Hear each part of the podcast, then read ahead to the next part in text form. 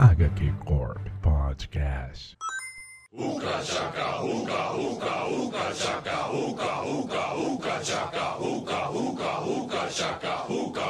Salve, salve pessoal! Não está começando mais um HQ Corp. A gente está retornando com um HQ Corp. Se você ouviu o programa da semana passada ou da retrasada, dependendo do tempo que eu demorar para editar esse podcast, que pode ser num tempo muito futuro ou num tempo muito futuro breve, fica aí você com esses travas-língua que eu acabei de mandar para você. Voltamos aqui novamente, mais uma vez, para falar de adaptações. A gente fez aí uma primeira parte falando sobre as adaptações de cinema, de séries de TV, de streaming, do que aconteceu no ano de 2021, com relacionado aí, né, a temática dos quadrinhos, por isso que é adaptação. E agora nós retornamos para falar das adaptações de 2022 com bônus mais plus, plus, plus, uns negocinhos de 2021 que faltou a gente falar no bloco, no episódio da semana passada, retrasada, novamente, dependendo do tempo e estado de espírito onde você estiver. Comigo aqui presentes estão os mesmos, os mesmos membros da corporação do programa anterior, contando com o Bruno Mael, Aoba! E aí, gente, entre um podcast e outro, eu, eu tomei o soro do super salgado. Sr. Rods, E aí, galera, eu tô na metade desse podcast aqui em dois atos, eu tô chegando à conclusão que eu acho que eu tenho que parar de assistir essas adaptações e ser feliz mesmo, galera? Só tem o caminho.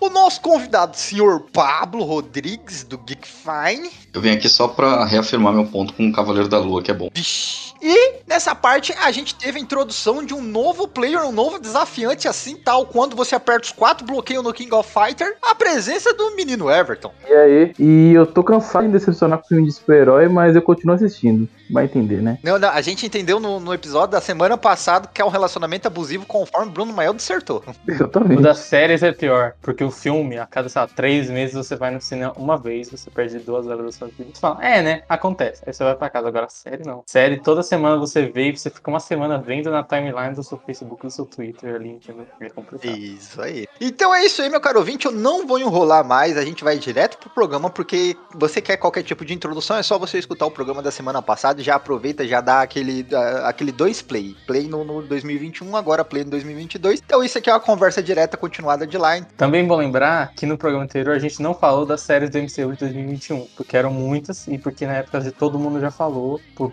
meses sobre aquelas séries, então aqui a gente vai falar rapidamente mais pra frente, vai fazer um top com todas as séries. Então você que tá aí pensando, Botini, Botini, mas vocês não falaram da série da Marvel, vai, vai ter depois. Calma, calma. É, tudo, tudo isso é só pra falar de vandalismo. Chega de vandalismo. Todo mundo falou de vandalismo infinitas vezes. Enfim. Então é isso aí, vamos para o cast.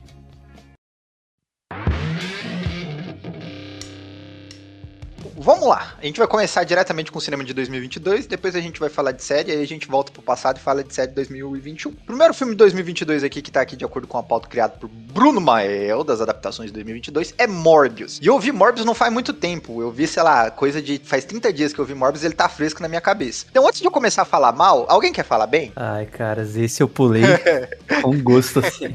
Se tem um semi-elogio que eu acho possível ser feito com muito cuidado, é que eu não acho os efeitos especiais tão ruins assim, podia ser pior. Pô, é verdade, Isso verdade, É os efeitos isso é especiais são bons. Isso é o mínimo, né? Mas isso é o mínimo, né? É, tipo assim, a, a fumaça, quando o Morbius voa e os morcegos são bem feitos. Só tem esse efeito, só tem esse efeito, mas é até bem feito. A cara dele, quando ele vira vampiro, não é tão. ruim, Não, tem tá? as cenas, tem as cenas de porradaria que legalzinha, assim, com, com os efeitos especiais. Pô, a gente. Pô, eu, eu sou um cara, assim, eu vou falar pra você de coração, assim. Tipo, a gente viu Cavaleiro da Lua e Sandman, que tem um CGI meio zoado, tá ligado? E aí, um- quando eu vejo um CGI bom, que nem foi no Morbius, assim, bom entre parênteses, assim, foi, foi legal, foi bom, foi, foi bem feito. Tá certo que é simples, mas foi bem feito. Pô, tem que elogiar mesmo. Foi, foi legal, assim, bacana pra aquele estúdio. Espero que tenha sido bem pago. Ah, eu, eu tenho uma coisa sobre Morbius, assim, quase pra. ah, pra- não, não sei se tá encerrando ou não. Eu tinha Ah, mais elogios pra ser feitos. Eu tinha mais de um. Eu sei que vocês ficaram surpresos. Mas o meu segundo elogio. O terceiro é, é meio óbvio com você. Mas o segundo elogio é que eu acho que ele mexe um pouco. Tipo assim, ele vai ser um filme de vampiro de super-herói. Não super-herói, mas é a mesma coisa. É, então eu gosto que ele mexe um pouco com a iconografia, assim. Iconografia de vampiro, iconografia de morcego. sabe? Tem umas cenas que lembra Batman Begins, tem umas cenas que é Drácula. Eu achei isso, tipo, bem pensado. É um filme ruim, mas eu achei isso bem pensado. Porque, pô, tem uma cena lá que é claramente Batman Begins. Eu eu falei, porra, eles realmente citaram, né? Tipo assim, parece citando essas coisas que a gente associa a morcego, vampiro, essas coisas e tal. E o meu terceiro ponto, Deixa, deixa, Então. deixa eu falar um antes de você falar. Fala o seu terceiro ponto, vai. Fala você primeiro. eu não sei se vai ser o mesmo que o seu, mas o meu terceiro Talvez ponto é seja. o Matt Smith. Ah, Matt não, Smith, não é. É quase, é quase. ele tá se divertindo ali, entendeu? Ele tá fazendo a dancinha do have sex, entendeu? Aí eu dei risada com ele e eu achei... Sabe por que é parecido? Um ponto bom pra mim de Morbius, que nem você falou? É o meme. O meme de Morbius é muito bom, tá ligado? então, é, é, tal qual como o Venom, que mandou alguns memes bacana, tem isso aí de bom desse filme. É, eu ia talvez até encerrar com isso, porque eu- não assisti, mas é uma coisa que eu, que eu achei sensacional, né? O filme foi lançado, flopou, né, de bilheteria, né? Aí, aí teve todo um movimento, né, de memes aí que fez o filme, assim, bombar, né? Trend topics, não sei o quê. A Sony foi lá e pensou, pô, a galera tá comentando do filme, né? Vou lançar de novo aqui pra fazer um, né? Pegar um chorinho aqui dessa, dessa audiência aqui engajada, né? Lançaram de novo no cinema e deu flop de novo. Esse, esse é Morbius, galera. Eles não aprendem, né, gente? Pelo amor de Deus. Ô, Pablo, você ia falar alguma coisa sobre Morbius aí? Quer, quer, quer... Não, eu só ia concordar que eu acho que o único ponto bom filme é o, é- é o Matt Smith mesmo. Porque, é, tu vê que o cara realmente tá descontraído, né? O cara tá realmente descontraído ali com, com o filme, né? E, putz, cara, é, é triste.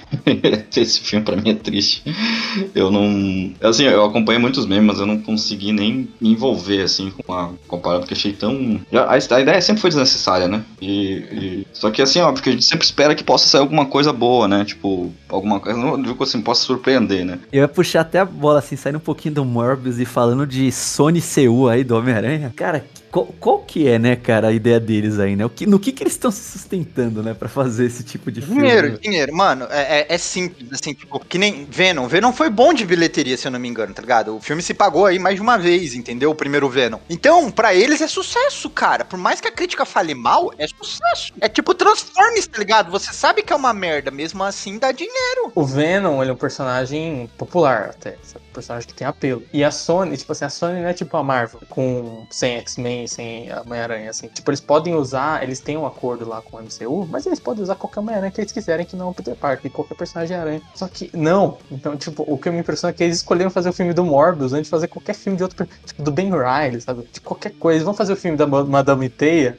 então, pelo menos esse parece que vai ter um monte de pessoas aranha, né? Vai ter a Anya, vai ter um monte de gente. Fala, beleza, pelo menos agora eles tiveram a ideia de fazer um filme com Homem-Aranha sem Homem-Aranha, né? Que eles não tinham tido ideia. Essa é ideia até agora, tá ligado? Tem um do latino lá, como que é? É o Morto, é o Morte. Não, o Morto, sacanagem. Esse é foda, esse é foda. É o Morto que tem quatro aparições na história. Craven, né? Cara, é, acho que é isso aí, né? Sony CU. Alguém mais quer, quer enfiar uma faca no Morbius antes da gente pu- passar pro próximo filme? Não, eu queria falar que o Matt Smith, como o Paulo falou assim, ele, ele tá levando isso do jeito que tem sido levado, com uma piada, sabe? Acho que o filme do Venom, os dois são melhores que esse filme do Morbius, porque o Tom Hardy fala, cara, esse filme é uma merda. Ele tá zoando, assim, ele tá super, tipo, maluco, e aí no segundo filme eles entendem que é assim que funciona, e o segundo filme é assumidamente desse jeito. assim. E eu acho que faltou isso nesse filme, porque o Jared Leto é o contrário, ele tá levando muito a sério. Ele tá fazendo Morbius como se fosse Shakespeare, assim. Ele tá fazendo um Hamlet com vampiros. Ele tá se achando muito bom ator. E é um papel completamente idiota. E o Matt Smith, não, ele olha e fala, ah, tá, isso é idiota, eu vou fazer de um jeito idiota. E ele faz, e é engraçado, ele fica lá, a dancinha dele. Tá... Pô, é engraçado. Só que ele é a única pessoa que tá dando risada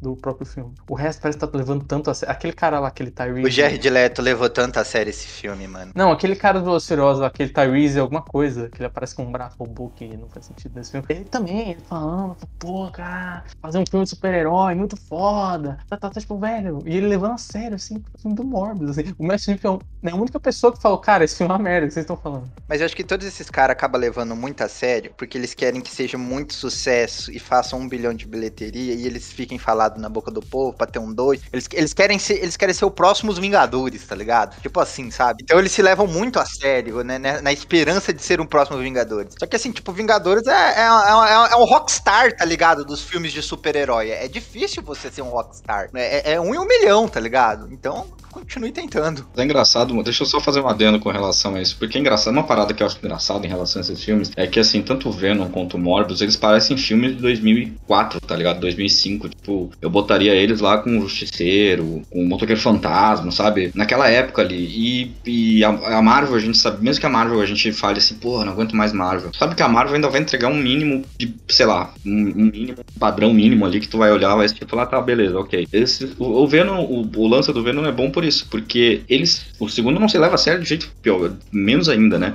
Até o próprio Wood Harrison tá muito é, deslocado. E o Morbius, ele meio que não se entendeu justamente dessa forma, como o Mael falou. E eu acho que o. Porque assim, são filmes que não conversam com a época que eles estão sendo lançados. Eu acho muito estranho isso, assim, né? Ah, não só pela falta de, de planejamento da, da Sony com relação ao esse Spider-Verse aí que eles estão fazendo, mas porque os filmes simplesmente não conversam, né? O Aranha Verso, o Spider-Verse é um filme muito mais atual, né? Tipo, muito mais dentro do que é o, o, o cinema dos super-heróis hoje. Pra mim é a melhor adaptação, assim, uma das melhores adaptações que saíram no- nos últimos anos. Parado. E esses Eles dois deviam filmes investir não. nisso, tá ligado? Eles deviam investir nisso, mano. É, eu acho que deveriam investir nisso. E como o Bruno falou, pô, tem trocentos Homem-Aranhas pra adaptar, tá ligado? Por que, que não usaram outro Homem-Aranha? Tá certo que agora na Madame Teia pode, se tem um rumor que vai ter um. O, que talvez seja um, um, um dos Homem-Aranha, né? Um Aranha mais velho. Mas não. não pô, tem tanto Homem-Aranha, tanto personagem pra usar. Tem Spider-Gwen, tem, sei lá, dá pra usar ricochete, sei lá, qualquer merda que eles quiserem. Os caras ficam insistindo nos vilões que não tem, né? Acho que eles querem tentar se encaixar com a MCU e ao mesmo tempo não. Eu não, eu não entendo. Sinceramente, não entendo. A gente não entende também, por isso que a gente vai encerrar por aqui. E vamos pro próximo filme, porque o próximo filme é bom. E aí a gente vai. Sai de um morcego ruim pra falar de um morcego bom que tem The Batman, que assim, até o presente momento da minha vida, eu, eu não lembro agora os filmes cult que eu, que, que, que, eu, que eu vi esse ano. Eu não consigo lembrar agora, sei lá, se eu vi alguma coisa muito, muito cult, muito foda, muito. Assim, sabe? Eu não vi ainda aquele Tudo Junto ao mesmo tempo, que todo mundo elogiou um monte, que também é um filmaço, etc e tal, tal, tal. Então, não vi ainda. Então, até o presente momento da data dessa gravação, que é setembro, The Batman foi o melhor filme que eu vi, assim, que eu fiquei maravilhado. E eu vi duas vezes, assim, vi e logo em seguida fui ver de novo, porque é um filme, pra mim, assim, sabe? Era o que eu esperava de um filme do Batman. Dar uma opinião polêmica. Eu prefiro esse Batman ao Batman do Nolan. Bem realista. Eu prefiro esse Batman do que o Batman do novo, então é- aí, ó, já tem três votos. Mais um a gente bate o Eu ia, martelo. fa- eu ia perguntar quem não tava no, no cast de debate, mas para as pessoas darem as opiniões primeiro, já que é- o delas não é repetido. O ouvinte já pode ter ouvido a nossa, talvez. Eu não lembro. se- Eu lembro que tava eu com o Nema, só que eu não lembro o resto. Você, Lucas Cabeça, eu acho que o Everton também tava. E o Alan. Aí o Pablo e o Rods não estavam. Eu vou dar minha opinião então. Eu achei esse filme muito bom, assim, porque eu acho que ele finalmente traz uma jornada de herói pro Batman que até então a gente não tinha nos, nos filmes, nas adaptações, assim. O Batman do Nolan, a trilogia do Nolan, ela é muito boa, ela é muito bem lembrada por conta do Coringa e pela cenografia do Nolan, que é muito boa. Mas eu tenho alguns problemas com, com o Nolan no geral, assim, que eu acho que isso acaba aparecendo muito, né, no- nos filmes do Batman. É, esse filme do, do The Batman, acho que ele traz uma noção, assim, de que Gotham é um personagem, né, naquela, naquela estrutura ali. E diferentemente da que é a trilogia do Nolan, que eu acho que Gotham não tem um papel. Ele bota o Batman voando, indo pra China e não sei o que lá, e fazendo altas paradas, mas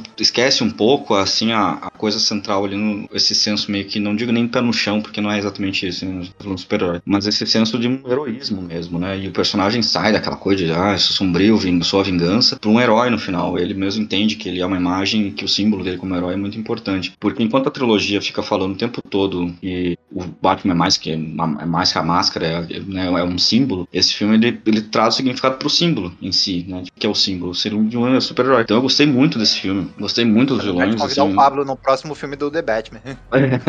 Não, eu gostei Excelente muito, né? porque eu- análise. e eu achei sensacional, assim, é um bom vilão, um bom Batman, e acho que é isso, assim, foi, pra mim, é, foi assim, mesmo sendo Marvel, né, sendo mais fã da Marvel, até agora DC, eu acho que tanto Esquadrão Suicida quanto o The Batman, acho que são, são ótimas adaptações, assim. É, eu tô com, com vocês nessas aí também. Eu acho que, cara, né? Longe, né? Muito difícil aí achar alguém que vai contrapor esse filme, né? Mas o, o que eu gosto muito no O The Batman, né? Como a galera fala aqui, é, é principalmente, acho que o, o lance, assim, no meio de um. Sabe, a gente tá tipo naquela doceria já, assim. Sabe quando você vai no almoço, você vai na docerinha lá pegar um docinho e tal? Então acho que filme de herói virou doceria, assim, né? Você já tá meio que acostumado, assim. Quando vem um negócio com, com essa proposta, assim, de não caindo, assim, na vibe Scorsese, né? Que não é cinema, né? Acho que né, tem espaço pra tudo aí. Mas que vem, vem com uma proposta é, mais diferente, né? Do, com o tema de heróis aí. Então, pô, pegaram o Matt Reeves, que é o. Cara, eu gosto muito do senso de urgência que ele coloca nos filmes dele. Eu, cara, eu sou muito fã do, do, do planeta. do- da trilogia do Planeta dos Macacos por causa de um pouquinho assim da. É meio até implícito assim a urgência que ele vai colocando nas situações, né? E aí, como que como tem autoral, como tem, né, a- a- atos, como ele trabalha a cidade, trabalha lá, né, o ato do Batmóvel, trabalha, né, o personagem, usa o gótico, não sei o que. Então, acho que ele, ele não só pe- né, não só tá no dossiê, é tipo, é um, negócio, é um negócio novo num espaço assim que a gente já tá acostumado a tentar muito muita coisa, assim. Então, destacar nesse meio com, né, com um personagem que é tão, tão fácil cair pro clichê, é, né, sempre vale a pena, assim, é destacar esse mérito mesmo aí, né? Tem uma coisa que eu acho bacana, que é assim, que é, lembrando você, meu caro ouvinte, né, antes de eu dissertar mais um pouco aqui, há um programa específico aqui na casa sobre The Batman. Na verdade, são dois, um a gente fala sobre o quadrinho O Impostor, e aí depois a gente fala sobre o filme, então vá lá escutar, que tá sensacional esse, esses dois episódios. A gente, cara, fala um monte, traz várias referências, traz várias coisas que a gente viu no filme, e tá muito bom esse programa, vá lá conferir. Agora, dissertando aqui novamente, uma parada assim que eu gostei desse filme, que é, é assim, o fã do Batman e o Batman em si, ele tem vários tipos de leituras, né?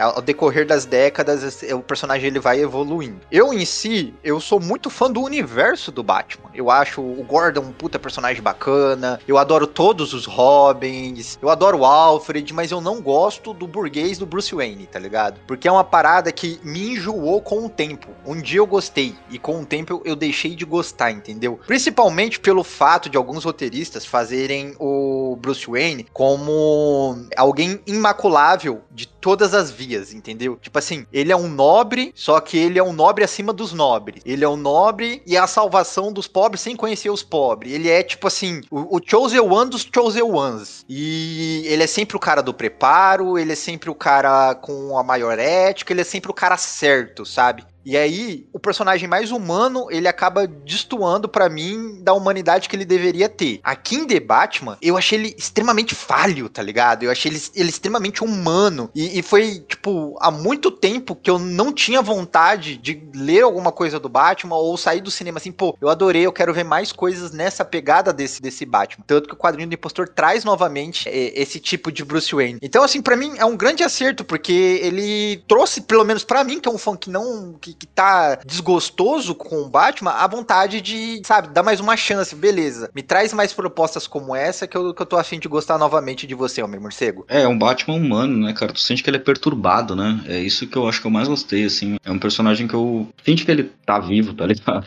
Ele é um tá vivo, ele é gente como a gente, tá ligado? É, e, então, assim, muito bom, cara. Eu acho bacana que ele sabe que ele, que ele errou, tá ligado? Quando chega. Ele começa o filme com uma ideia, e quando chega no final do filme, ele percebe que ele é um problema, tá ligado? E, onde, tipo, nem no Batman Ego no final ele percebe que era um problema. Ele descobre que ele é um problema no metade do, do ego. E aí lá no final ele, ah, não, eu sou o problema, mas eu também sou a solução. E ele sai com a porra do ego gigante, sabe? Tendo o tempo do filme passado, assim, é interessante que o fala, não, realmente, esse roteiro desse filme tem uns pontos assim, ele é meio chato, Só que, tipo, a direção é tão boa, a caracterização do Batman é tão boa, a intenção do filme é tão boa, a, fotografia é tão boa, que meio que não importa, sabe? Tipo, o que aconteceu, lá, com o Top Gun esse ano, que, tipo assim, sim, esse roteiro não foi escrito pelo Martin Scorsese, assim, mas ele é bem filmado, bem atuado, bem feito, ao ponto de eu falar, foda-se, esse filme é foda, sabe? Tipo, eu acho que o Batman também é, também é isso, assim, eu, eu concordo muito com isso, dessa versão do Batman, que, tipo, a DC, e acho que também outras pessoas que vieram depois, é, gostaram muito de vender o Batman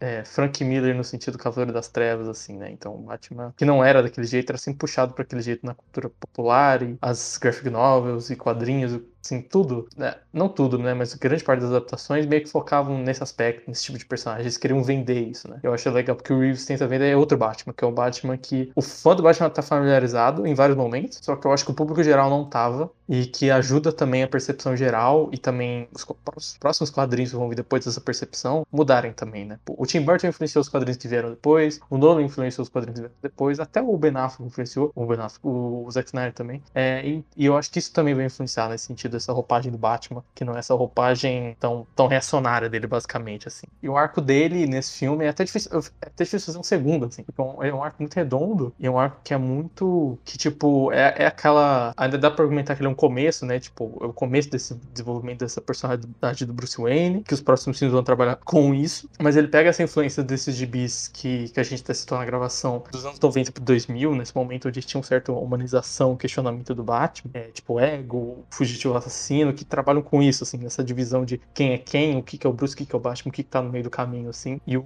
o final dele nesse, nesse filme, que a referência ao final de Ego até diretamente, né? Tipo, ele dando a mão ali pra mulher, decidindo se tornar esse símbolo de esperança, tal, tal. Eu sou muito com isso, sabe? Eu gostaria que essa fosse uma interpretação que, que continuasse, assim. Por mais que, ah, beleza, o Batman recente dos quadrinhos, sei lá, é, Tom King, Tynion, Whit Darcy, agora ele não é desse, não é desse jeito Frank, Miller, Frank Milleresco. Não era mesmo, realmente. É, mas, tipo assim, o filme tem uma importância maior, sabe? Por mais que o Tom King fizesse o Batman chorar e falar que tentou se matar, e o James Tynion fizesse um Batman que continua emocional, assim, eu acho que precisa e precisava de uma versão dessa do Batman, assim, também, né? Que fizesse isso no cinema, que desse essa, essa mudança na percepção das pessoas no geral, né? No inconsciente coletivo, né? no povo, assim, sabe? Não só em quem LGB, porque no fim das contas é aquilo, tipo assim, eu podia falar pro Konema mil anos, ai, desse quadrinho do Batman, que é o quadrinho do Batman humanizado, que é diferente dele ver num filme e criar um interesse. Então, é um pouco diferente. Impacto é muito. O audiovisual tem um impacto muito maior, muitas vezes, pela questão sensorial, etc.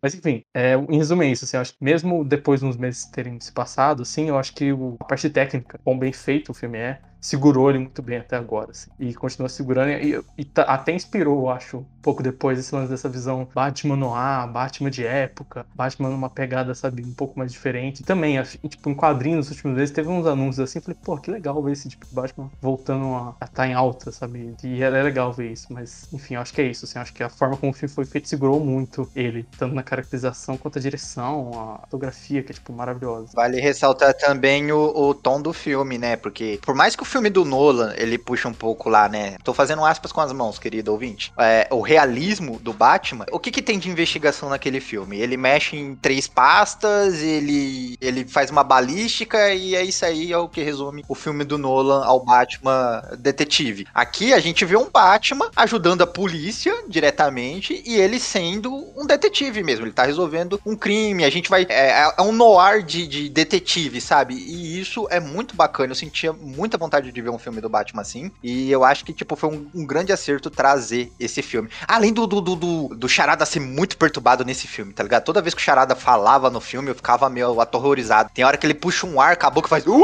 Eu ficava, caralho, mano, que demônio é esse? Batman descendo porrada em céu, né, cara? Batman descendo porrada em céu, né, cara? Quando que a gente ia ver isso, né? E é isso, tipo, o Batman do Nolan, eu acho que algo que fez ele envelhecer de certa forma, por mais que eu acho o Cavaleiro das Trevas como um filme, como um todo melhor que esse, é a questão que ele era o Batman pós 11 de setembro. Assim. E esse é o Batman pós, sim, pós-América Trumpista, assim, sabe? Um Batman na época que a gente questiona a internet, a gente questiona a policial, sabe? a gente questiona o próprio papel dele, Até por isso que ele tem que apostar tanto nessa questão do Bruce ser um gótico fedido presidente de casa, porque ele tem que humanizar um personagem que na, nos nossos tempos ele pode ser visto toda semana no Twitter, você pode entrar lá, vai ter alguém falando isso, como um rico filho da puta, sabe? Tipo, então é, você tem que. É, ele, é ele sabe encaixar muito bem, por mais, ah, beleza, o filme é meio anacrônico, às vezes ele parece estar nos anos 90, às vezes parece estar em 2022. Ele tem essa questão de puxar o Noir, que é antigo, mas ele tem uma roupagem que funciona muito bem nos dias de hoje. Assim, ele é realmente o Batman para essa época, que ele consegue lidar com essas questões que um Batman do Nolan da vida não conseguia tanto, assim. O No Begins até um pouco mais antes, tipo, porra, lá pro terceiro filme o Batman tá, tá batendo no Occupy Wall Street, assim, falando, não, não, não, não, não, não vai mexer nos bancos, não.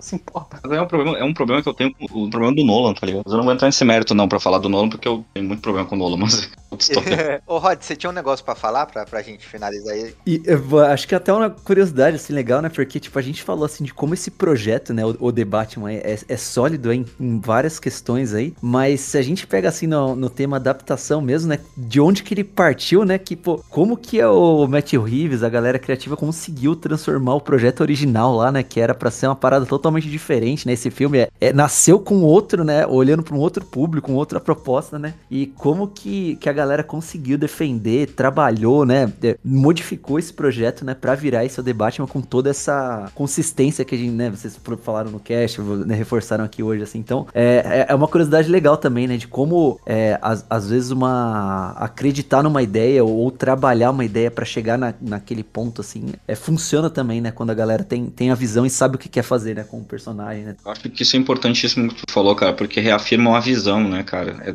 Esse filme tem uma visão clara e tá ali, né? E isso que eu acho que é mais importante. Eu ia até falar que, cara, é- eu acho que é a síntese de quase tudo que a gente vai falar aqui, né? Porque eu acho que o, o que mais surpreende, principalmente, sei lá, pra gente que aqui já, já manja do material original, é quando a galera adapta, né? Ou pega conceitos, né? E sai de um negócio assim original que a gente nem pensava em ver antes, né? Ou por mais que tenha, sei lá, 80 anos de história, né? A gente não, não teve uma experiência parecida, assim, né? Ou daquela forma que foi entregue no cinema, no, no audiovisual e tal, né? E aí o The Batman é um dos poucos exemplos, talvez, do que a gente fala aí, que é isso, que acho que pega o tema e avança, assim, né? Que nem o Bruno falou, vai ser retroativo, né? Pô, esses personagens estão criando um bilhão de versões e a gente meio que viu uma versão que a gente tinha visto um pouco aqui, um pouco ali, mas a gente tinha visto desse jeito, assim, né? Tipo assim, ah, tem a versão do Adam West que é desse jeito, tem versão do Burton desse jeito, tem a versão do Schumacher que é no meio do caminho dos dois, tem a versão do que é desse. E a gente vai vendo cada faceta, essa é uma faceta que tem umas coisas que a gente já viu, mas tem umas coisas novas também. Eu só queria dar o, o atenção também ao meme, a gente teve que citar o meme do Morbius também, né? O do filme do Morbius que se tornou um meme, mas não pelo mérito próprio. E também pelo meme do Matt Smith dançando o Half. A gente tem que citar também que nesse filme teve o meme do, do Charada falando não, não, não, não, não, não, não, não. Que é muito bom o filme. Você percebe que o meme deu certo quando você, você vê aquele mesmo vídeo em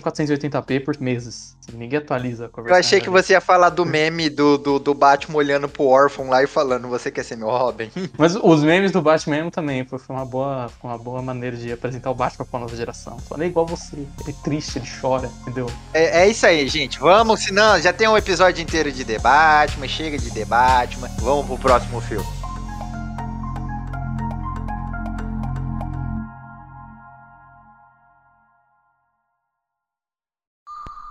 Vamos falar agora de um filme que é queridinho do Bruno Mael. O Bruno Mael ficou dissertando sobre esse filme por uns 15 dias depois de ver ele. Que a gente vai falar de Doutor Estranho 2 no Madness, loucura do multiverso, multiversilito, isso aí. Esse filme, pra mim, só, só dando uma introdução, eu, eu lembro que quando eu vi eu achei bem bacana. Aí quando eu revi eu já não gostei tanto. Aí eu já não sei se eu tava muito emocionado, se é o, é o bagulho do- da Marvel, o que que foi. Tem muitas coisas que me incomodam nesse filme, mas ele também tem muitos acertos, assim. E eu vou deixar a palavra pros meus companheiros aqui, eu vou só acompanhar eles aqui no rolê. É, Senhor Rhodes, o que, que você achou de Doutor Estranho Loucão 2? Caras, eu, eu, eu tô, acho que talvez no, no Clube Mael aí, em San, em San Remi, We Trust, assim, cara, é, é o diretor, cara, que salvou esse filme, assim, de, de verdade, de verdade mesmo. Eu sei que teve todo um monstro de, de hype, né, galera querendo um milhão de, de, de promessas aí, né, que acontecessem, né, por causa de multiverso.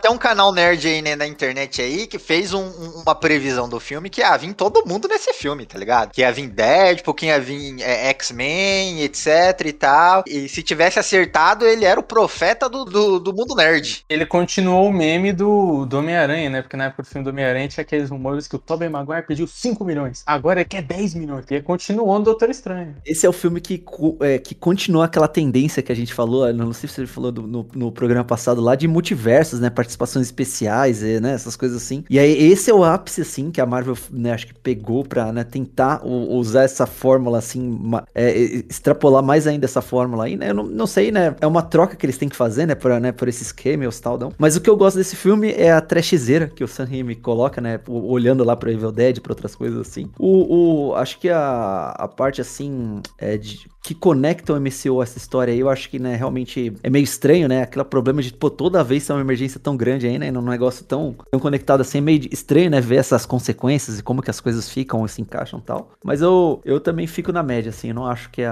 muito brilhante, mas também não cair nesse monstro do hype, assim. Eu acho que ele erra por outros fatores aí, então. Deixa a Pablo antes de, de você, Bruno, Ah, e você vai dissertar por muito tempo. Não, cara, eu ia Então. fazer só um bloco, então vai, vai, vai lá. Vai, vai, vai, vai Pablo.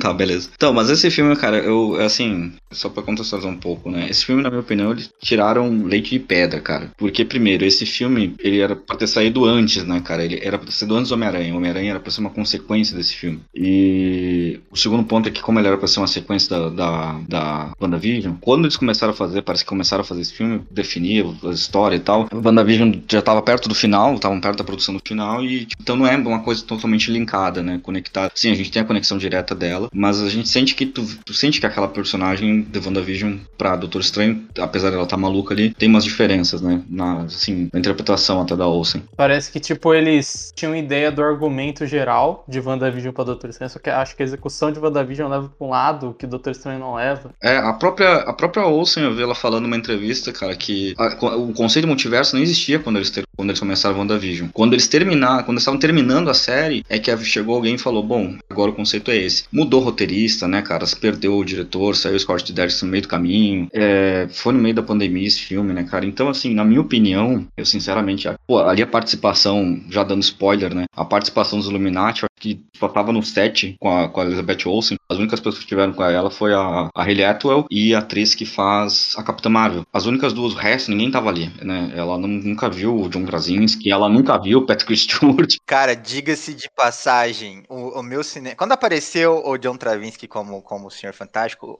a minha sala de cinema novamente virou arquibancada. E aí eu passei tanta vergonha, eu senti tanta vergonha alheia nesse momento, mano. Eu, eu odiei. e, tipo assim, eu, eu odiei e amei ao mesmo tempo. Eu odiei o fato de ter os Illuminates e eu amei o fato deles morrerem tudo 10 segundos depois, tá ligado? Sim, parece que é um lance tipo assim, ô Sam Raimi, a gente tá vendo aqui ó, a pesquisa de marketing do Homem-Aranha, e a gente vai botar uns personagens pra aparecer no meio desse filme aí, entendeu? Porque é isso que o povo gosta, é isso que o povo quer ver. Pô, beleza, mas o que, que tem que fazer? Não, só bota pra aparecer aí, faz um teaser das incursões lá, que a gente pegou isso aqui do Rickman pra usar, e é isso aí. Tem condição nenhuma. Tu- tu- não, só coloca ele. Beleza, vou matar todos eles. Não é, cara. Tipo, não era nem pra ter o Reed Richards, né, cara? Era pra ser o Balder, né, cara? Tipo, eu tava vendo que era pra ser o, o Balder interpretado pelo, pelo cara que fez 007, pelo. Podia ser só o Mordo que já tava bom, tá ligado? E faria muito mais sentido pra mim do que aquela luta brega do Senhor Fantástico com o Mordo, tá ligado? Do Doutor Tinha Estranho, um, quer dizer. um com o lance que era, o, que era o cara do Quarteto Fantástico de 2004 mesmo, né? E ele chamava Krasinski Krasinski depois. Tem, tem um monte de história, assim, é difícil saber o que é verdade ou não, mas dá pra saber que, tipo assim, é remendado, assim. Foi tudo problema. É, é muito problemático esse filme, cara. Ele é todo remendado. E eu acho que no final ele ainda consegue ser um filme, tá ligado? Ele é um filme, do começo ao fim, pelo menos. Então eu acho que assim, não é ótimo, mas eu acho que é um filme bom dentro do que ele se cumpre. Eu gosto muito do Sam Raimi, acho ele um ótimo diretor. Eu gosto muito do- do- dos primeiros dois Homem-Aranhas, né? Acho que o Homem-Aranha 3 também. Eu acho que o Homem-Aranha 3 também ele fez o que deu naquela época.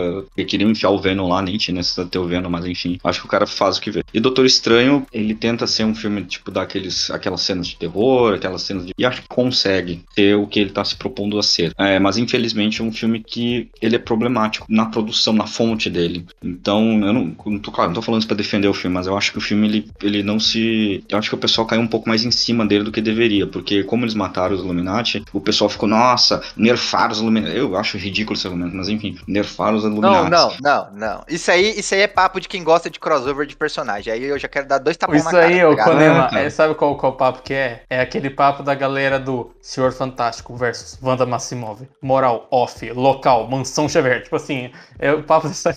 É o cara que quer ver, exatamente, né? Quer ver Marvel's Capcom, tá ligado? Aquele vídeo do YouTube que mostra fulano versus fulano. Aí força, aí mostra a foto de fulano. Agilidade, aí mostra a foto de ciclano, tá Ô, ligado? vamos chamar, vamos chamar aqui, ó, de clube, clube do super trunfo aí. Os caras querem fazer. Sabe? E aí chega, sempre tem o fã do Superman genial. falando, não, mas veja bem, ele rebocou um planeta, aí vem o fã do Hulk falando, não, mas aqui ó, força dele é ilimitada. Assim, não, mas esse aqui é uma de outra versão, mas não, tem a versão Prime, puta merda. velho. Ai, não dá mesmo, né, galera? Eu quero rasgar, eu quero, quero rasgar, mano, pela cabeça, tá ligado? Você entendeu? É, Bruno Mael, fique à vontade, disserte sobre o seu filme amado. Que eu, eu já li tudo que o Bruno Mael falou na internet sobre filme. Ele amou esse filme. Então ele é teu. Eu, eu concordo, eu concordo com os relatores, assim, eu acho que esse filme é, é- entra no mesmo lance que eu falei do Batman e do Top Gun, apesar desse filme ser pior do que os dois, mas aquele lance, tipo assim, cara, o roteiro desse filme é um queijo suíço, mas não importa, assim, porque eu acho que ele é bem dirigido e bem feito ao ponto de que, tipo, ah, beleza, sabe, funcionou pra mim. O Sam Raimi, como o Paulo falou, tira a leite de pedra, assim, tipo, é um roteiro de um filme que é basicamente é, Exterminador do Futuro com, na Marvel, então basicamente é uma pessoa fugindo da outra pessoa até o fim ali, é basicamente isso, e, e enfim, esse mundo de aparição e tal, e ele funciona melhor do que ele tem o direito de funcionar. E cinema ajuda nisso, né, mano? Porque a execução pesa, às vezes, muito, né, por causa do audiovisual, né, do que só a, a ideia, né, o motim original, né, da coisa. Então, é, o, né, o- acho que o brilho tá, tá nisso, né, de o cara conseguir pegar essas ideias de executivo, juntar com o roteiro, né, e aí na hora de botar lá pra fazer a receita mesmo, né, de cozinhar, né, fazer o prato, nossa, É, exatamente. Isso é um mérito, né? Porque, tipo assim, deram pra ele ovo, merda e, e leite e o cara conseguiu fazer um bolo bom, tá ligado? Exatamente, assim, eu, eu acho que é muito isso, assim, a maneira como é tudo filmado, é tudo feito, e a, cri- a criatividade da parada, assim, também, sabe? Como vai fazer a Wanda e, tipo assim, sabe, dá pra fazer um negócio qualquer dela soltando raiozinho pela mão por duas horas e ia ser um negócio sem graça, mas quando a gente vê ela tendo uma forma demoníaca e se requebrando ali, como se fosse um demônio, sabe? E a forma como ela aparece, a forma que é filmado as cenas, assim. Pô, aquela cena, eu saí do cinema falando, falando disso. A cena das notas musicais, tá ligado? Tipo Assim, velho, eu gosto do primeiro filme filme do Doutor Estranho. Mas como esse filme usa os poderes do Doutor Estranho, que é tipo qualquer coisa, é maravilhoso. Tipo assim, sabe? É, é tudo. É, é um negócio. É, é fazer o que o gibi, que os gibis faziam, os gibis clássicos bastante, que é, cara, é magia, é qualquer coisa, psicodelia, criatividade, assim. Cara, eu tive uma E interpretação muito bacana dessa cena aí da- da- das notas musicais. Eu enxerguei aquilo como uma briga de runa, tá ligado? Eu, eu fiquei maravilhado nessa cena, mano. Eu achei muito foda, velho. Porque magia é isso, né? Você, você pega algo e você coloca significado ou coloca uma forma de energia ali, né? Você tem algo, algo que é escrito, algo que é desenhado, algo que é um simbólico e tal. Que é simbólico pra você também, tem isso, né? A pessoa vai aprender a tirar tarô, né? Tipo assim, não, essa carta significa tal coisa. Você tem que ter você uma interpretação, uma ligação sua com aquilo, porque senão vai, é meio que isso, assim, sabe? E é legal ver, ver toda essa execução. E tem uma questão desse filme que pesa muito, são duas, na real, né? Acho que primeiro esse lance da expectativa das participações, assim, que eu acho que virou um lance, tipo, pô, queria ver o Tom Cruise de Tony Stark, queria ver umas bobeiras. Cara, aquela alucinação do pessoal que viu a Capitã Marvel, Mônica Rambeau, cara, cara é Ca- Mônica Rambeau, é Maria Rambeau, e achou que era o Tom Cruise de Homem de Ferro. Tipo assim, essa alucinação que as pessoas tiveram. As pessoas. Foi mesmo. Mano, como assim? Que aconteceu, gente? Vocês estão malucos? Tipo assim, deu rumor sem pé na cabeça, assim, que, que continua por meses, um mês não, Cruise vai aparecer. Tipo, gente, o que vocês estão falando? Outro dia eu vi um meme com isso no Facebook, que cara, aquela parte como de ferro superior aparece e fala isso parece uma missão impossível, foi foda. Eu ri muito, falei, caramba, verdade. No filme as pessoas esperavam isso. Então, é uma maluquice, assim, sabe? Tipo, como a internet, essa cultura pesou E sobre até o uma curiosidade, aqui eu não, eu não sei, caras, assim, que eu tô muito, eu ando muito ruim de memória, assim, mas eu não sei se é nesses tempos aí, desse filme do Doutor Estranho, do Homem-Aranha, assim, e um, e um pouquinho mais recente, assim, que ó, sempre bombou essa parada de especulação com o cinema, sempre teve essa parada, né, do, do né, a gente brincou aqui, Clube de Super Trunfo, quero, não quero, né, o roteiro vazado, pô, isso tem desde lá, né, de, de- enfim, lá dos anos 90 até agora, né, mas, cara, eu, eu acho que cada vez mais, não sei se é a, a- a quantidade de filmes mesmo, né, que tá extrapolando, mas cada vez mais e mais e mais, assim, acho que eu, eu vejo esse conteúdo, esse tipo de, de mídia sendo, né, sendo mais divulgado, recebendo mais foco, assim. É meio estranho também. É que eu acho que a sequência Guerra Infinita, Ultimato e Homem-Aranha meio que tornou algumas teorias, ou não algumas teorias, mas assim, coisas que eram difíceis de acontecer, ou que eram vistas como impossíveis, em realidade. E aí criou um lance tipo, pô, pera, elas pode ter o Tobey Maguire, então pode ter o Nicolas Cage de motoqueiro fantasma nesse filme, sabe? Então criou um lance que sempre teve, só que meio que, eu não tô falando mal da Marvel nesse sentido, mas meio que validaram no sentido que, tipo, fizeram um filme, colocaram coisas que eram impossíveis e o público pensou, meu Deus, tudo é possível agora, sabe? Eu vou dizer uma coisa pra você. E assim, a Marvel, ela tá com um grande problema que ela tá servindo. O público pede e ela tá servindo. E há um grande problema nisso que é o público não sabe o que quer e ele se revolta com, com você como um piscar de olhos. Então, em algum momento, eles vão se matar com esse fanservice que eles estão fazendo totalmente de graça. E tem a- o problema que o Rod já citou no programa passado, que é transformar a porcaria do cinema em estádio, porque quer irritar aí no TikTok, no, ele quer, quer virar hashtag de multidão aplaudindo, pulando que nem louco dentro do cinema. Isso tudo vai virar uma grande merda ainda. no arco do filme. Porque pra mim, tipo assim, beleza, o filme tem um certo foco na Wanda ali. Só que eu acho que. Ele tem um arco do, do estranho legal. Que o estranho olhando e falando, estranho, você é feliz? Tipo assim, e o estranho. E aí ele passa por várias terras e todas as terras fala, cara, são pau no cu, tá? São bosta. Você, você não deixa ninguém. E aí chega no final e fala, Ele não, descobre, ele descobre tenho que... ele é o Doutor Estranho, que é gente boa, porque todos os outros são cuzão. Tipo, o final do filme ele deixando outra pessoa tomar o controle da situação resolver parar, não tem que ser ele, sabe? Que é algo que ele- o primeiro filme é isso. O primeiro filme fala, quer saber? Dá a joia aqui, eu vou voltar no tempo e o mordo fica velho. Que, que porra que você fez? E vai, e vai embora e tal. Faz sentido. Só que as pessoas ficam assim, ai, gente, não teve terras o suficiente. Se tivesse mais terra, esse filme seria uma merda. Teve o número de terras o suficiente, que é o suficiente pra ele passar, ver outra versão dele e ter uma reflexão e tentar mudar, sabe? Tem um arco ali, sabe? Tanto que muita gente ficou comparando, tipo, ah, porque o tudo em todo lugar ao mesmo tempo é muito melhor, porque o multiverso de verdade, tipo assim, é melhor, eu gosto mais também, só que é um filme diferente, tipo, é outra proposta, assim. Se tivesse 10, 20 terras nesse filme do Doutor Estranho, é só que não ia dar tempo de fazer nada. E aí ia virar um, ia virar realmente uma correria, eles vão pulando de um lugar pro outro, e você tira uma foto do cinema e posta no Instagram, sabe? Tipo, e eu, eu acho que eu gosto do fato que ele é um filme que ficou, e me surpreendeu isso, que ficou em menos universos e que focou em ir pra esse universo, mostrar e ter, ter alguma, uma- alguma reflexão ali naquela parada, assim. sabe? É, é ter, Tipo, ter um arco de personagem, né? Que acaba. Tipo, se ele tivesse mais multiversos, é, isso aí entra em conflito com o arco de personagem que o Doutor Estranho poderia ter, entendeu? E o fato de ele abrir mão disso pra falar um pouco mais sobre o Stephen, eu acho que é um super acerto. Sim, exato. Tanto que a aparição dos Illuminati até toma muito tempo por isso, né? Porque é só aparição e, e luta e, tipo, o, quando o Doutor Estranho encontra o último Doutor Estranho, que é meio que parte mais apoteótica, assim. É, é- entra até com aquele lance do, do Fantasma de Scrooge, né? Tipo, o passado, o presente e o futuro. Parece que. Você encontra, tem essa versão, ele nem encontra todas, mas as pessoas falam sobre, tem essa, essa é aquela, sabe? E depois ele sai disso mudado. É uma, uma jornada legal. E tudo isso com o Sam Raimi fazendo efe- efeito prático bem louco, fazendo câmera, virando a, a câmera do Sam Raimi é uma loucura, né? A câmera tá viva ali, tá ligado? Fazendo umas paradas tipo, pô, pô quando o Doutor Estranho possui o corpo da versão morta dele mesmo. E isso, é, assim, saindo até um pouquinho do filme, é, só dando destaque, que isso eu achei legal, tipo, é, é, tipo, é, quebrar a expectativa de trailer, né? Você indo pro caminho né, mais clichê possível, né? Você olha o zumbi e você fala, ah, né? Deu pra entender o que que é, né? E Deu pra entender o né, que vai acontecer, né? E aí ele quebrar isso no filme, eu, eu achei legal, hein? Eu achei bem legal. Sim, na, e na época do trailer, foi tipo, ah, vai ser o Marvel Zombies, né? Parece que tiver. Aham, é o universo. É muito. né? É, ele fez um ritual e controlou o próprio corpo zumbi outra terra. Isso é muito mais legal do que qualquer Marvel Zombies que fosse fazer isso. Com certeza, com certeza. Eu acho que o pessoal não soube aproveitar isso, cara. As pequenas coisas que o filme oferece. E até o botar lá o, o, o Bruce Campbell dando soco na própria cara, né? Com a mão perdendo o controle da própria mão, como referência lá ao, ao, ao, ao Evil Dead. Tudo isso aí é muito bom, cara. Só acrescenta, só que as pessoas não souberam porque a galera tava tão com tanta fome assim, não, porque quero ver os Illuminati, quero ver.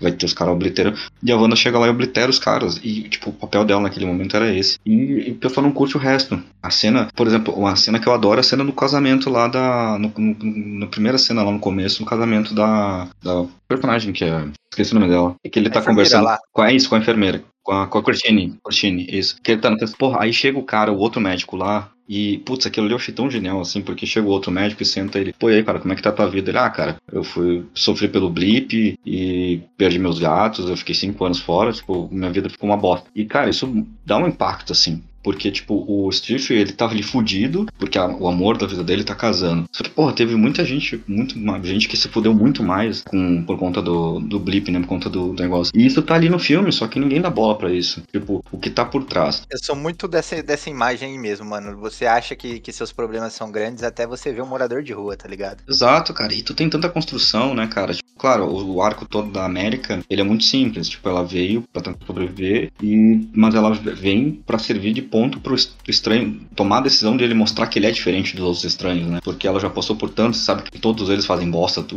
tipo, o cara na última, ele, ah, não, tu tem que perder teu poder, porque senão vai ser uma bosta. E porque ela sabe que os estranhos tomam, né? E no final das contas, esse toma a decisão e consegue quebrar, vamos dizer assim, o ciclo dele mesmo, né? Da personalidade dele, do egocentrismo dele. Todo esse desenvolvimento do personagem tá ali. E as pessoas não deram bola pra isso, porque ficaram tão animadas pelo, pelo fanservice, pelo. Ah, tem o Steve Defensor, tem o Stephen Subi, tem. Ficaram tão. encheu tantos olhos que eu acho que tem que encher mesmo, porque de fato esse é o intuito. Mas que perderam o senso do filme. O filme, e é exatamente isso que eu falei, assim, tipo, eu acho que nisso o filme se fecha, tá ligado? Ele tem uma narrativa com início, meio e fim, ele tem uma jornada de um herói ali que tá decadente, mas que tá justamente tentando não, não cair, né, no abismo, não se tornar um, um- não digo um vilão, mas ele, é, a própria Wanda, tipo, é uma imagem disso, né, acaba sendo reflexo disso, ela é uma heroína que acabou porque perdeu tudo, acabou se tornando uma, uma vilã no filme, então, assim, tem toda uma narrativa em torno dos dois, e eu acho que as pessoas não, não, não captaram tão bem isso por conta do que o filme trazia. Infelizmente, porque eu acho que é um bom filme. Esse arco do Doutor Estranho me lembrou até o arco do Reed no quarteto do, do Hickman, que é tipo, ele vendo todas as versões dele que são mais que são mais eficientes, mas elas são mais filhos da puta, e depois tem todo o twist, tipo, não, na verdade, ele foi o único que teve o pai que deu esse, esse senso de humanidade pra ele, que os outros não têm, eles não têm escrúpulos, assim. E você falou da Wanda, Aguarde esse arco do, do Kang no, no que vai vir por É aí. verdade. Fique vendo.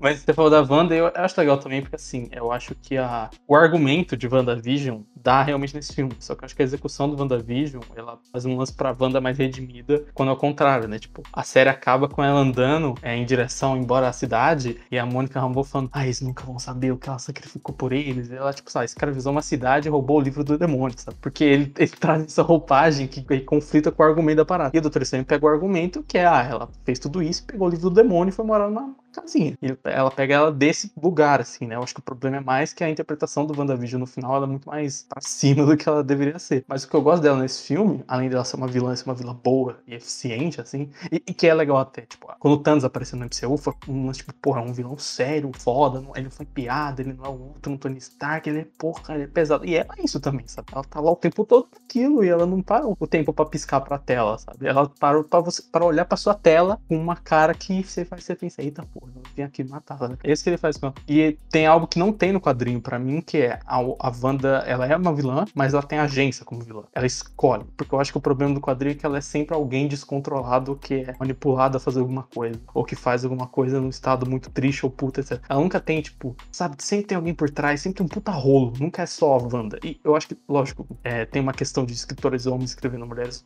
loucas e tal, mas aqui ela é uma vilã e ela é a vilã e ela quer porque quer e ela faz o que ela quer, sabe? Ela não tá sendo manipulada. A própria ah, tem o livro do demônio, mas mesmo assim, ela já tava meio filha da puta antes e depois tem até uma redenção, mas sabe, não é aquele lance, ah, então ela é santa. Dá pra, dá pra ver que tem um desenvolvimento que não é mais, ah, não, gente, foi o Pietro que falou pra ela fazer tudo isso, sabe? Ela tem realmente uma agência, tipo, não, ela é uma vilã que faz, vai lá e faz o que ela quer, sabe? Eu acho que isso funciona, eu acho que isso no gibi mesmo não tinha, por isso que ela ficou tão prejudicada, né? Porque tipo, é uma personagem que foi vilanizada pelo universo inteiro, só que ao mesmo tempo ela não tem tanta culpa. Ela tem, mas não tem tanta, porque, sabe, tem toda. Sabe, tem questões para além dela. Acho que o filme resolveu melhor nesse sentido de a personagem se escrita do que os quadrinhos. Porque essa não, ela é vilã, ela é isso, isso, isso, isso. Não esse meio de tipo, ah, ela é, mas ela não é, ela fez, não, ela foi manipulada, mas tava muito triste, mas tipo, sabe, esse lance que fica no meio do caminho meio zoado, assim, sabe? É isso aí então, gente. Chega de Doutor Estranho e vamos para o próximo.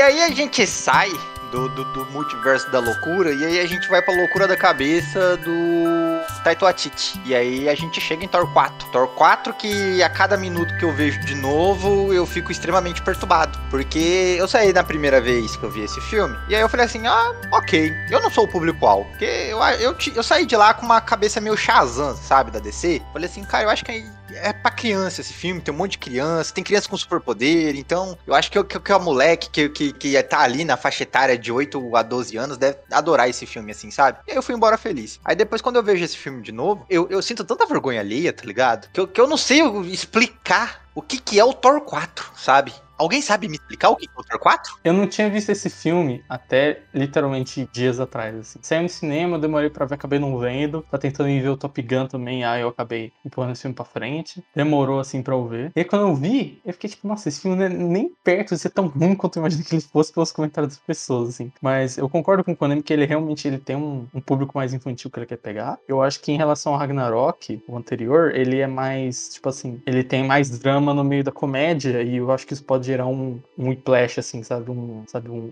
Quando você freia o carro e o seu corpo vai pra frente. Pode ter isso porque é, é mais. É um pouco mais desconjuntado. Só que quando eu vi, eu fiquei, nossa, eu esperava que fosse muito mais. Eu esperava que tivesse uma piada e depois tem câncer. assim. E não, tem uma piada, tem uns 5 minutos onde ele abaixa a poeira, aí tem câncer, aí tem uns 5 minutos onde ele abaixa a poeira e tem uma outra piada. Tipo assim, eu, eu vou falar assim, eu achei um filme bom, assim. Eu não achei o pior filme do mundo, não achei o melhor filme do mundo. E foi me surpreendendo. Falei, pô, esse filme é legal. Assim, porra, eu achei que ele, ele ia ser muito pior. Piadas ser muito piores, o drama ia ser muito mais mal encaixado. Eu achei tudo ok, assim. Eu, acho que, sei lá, eu, não sei se é o anti-hype do MCU ou alguma coisa que parecia que era o pior filme do mundo.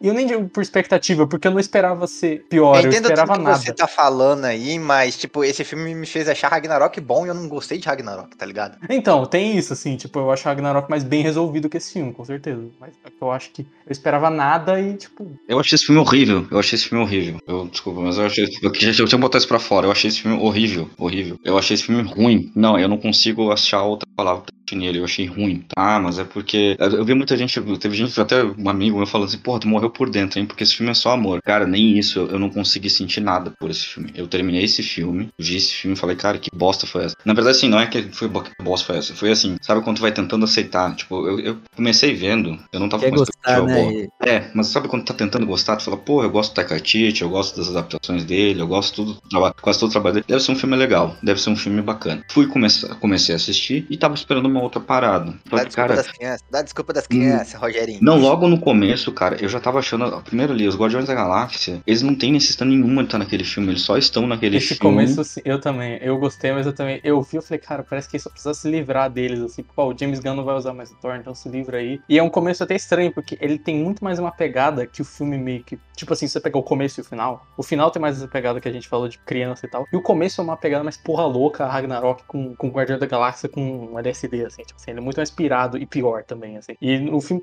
meio que não segue assim, eu acho que ele é mais desconjuntado por isso, não só drama e comédia, mas, tipo, o tipo da comédia, o tipo do exagero muda também. Se você acha que nesse filme não deveria ter Guardiões da Galáxia, eu acho que nesse filme não devia ter Christian Bale, tá ligado? Eu, eu não entendo o personagem dele, velho. O Gore tá totalmente jogado ali. O, o vilão, putz, cara, foi completamente jogado, assim. Eu acho que eu, esse, esse é justamente o caso onde é muito e se fala pouco. O Thor, ele tem a jornada de um começo, meio e fim, meio que não é nem redenção, mas de autodescobrimento, e no fim ele se tornando pai, né? Tipo, ok, um filme bacana nesse sentido, tipo, uma jornada de paternidade do cara, do cara amadurecer. Porque primeiro tiveram que meio que deixar o Thor meio que bobão, né? Assim, vamos dizer assim, mais infantil, né? Com, com Ragnarok. Mas isso já vinha Mas de antes, acho- né? Então a gente já, tá, já, já É. aceitou já faz um tempo. Mas eu achava bom, eu não achava ruim. Eu achava legal, tá? Eu, eu, eu gosto do Ragnarok, tá? Só que esse filme eu acho que assim, a jornada é mal contada, cara. É muito mal contada. Porque tu tem um vilão muito, muito é, pesado pra uma situação que não é tão pesada, assim. E os Guardiões da Galáxia, cara, pô, nem, nem o Chris, o Chris Pratt, eu não acho ele, assim, a maioria das pessoas não gosta dele, mas eu, eu não acho ele tão mal ator, assim. Só que eu tava achando a atuação dele muito ruim, muito ruim, muito forçada, meu. Parecia aquelas coisas, tipo,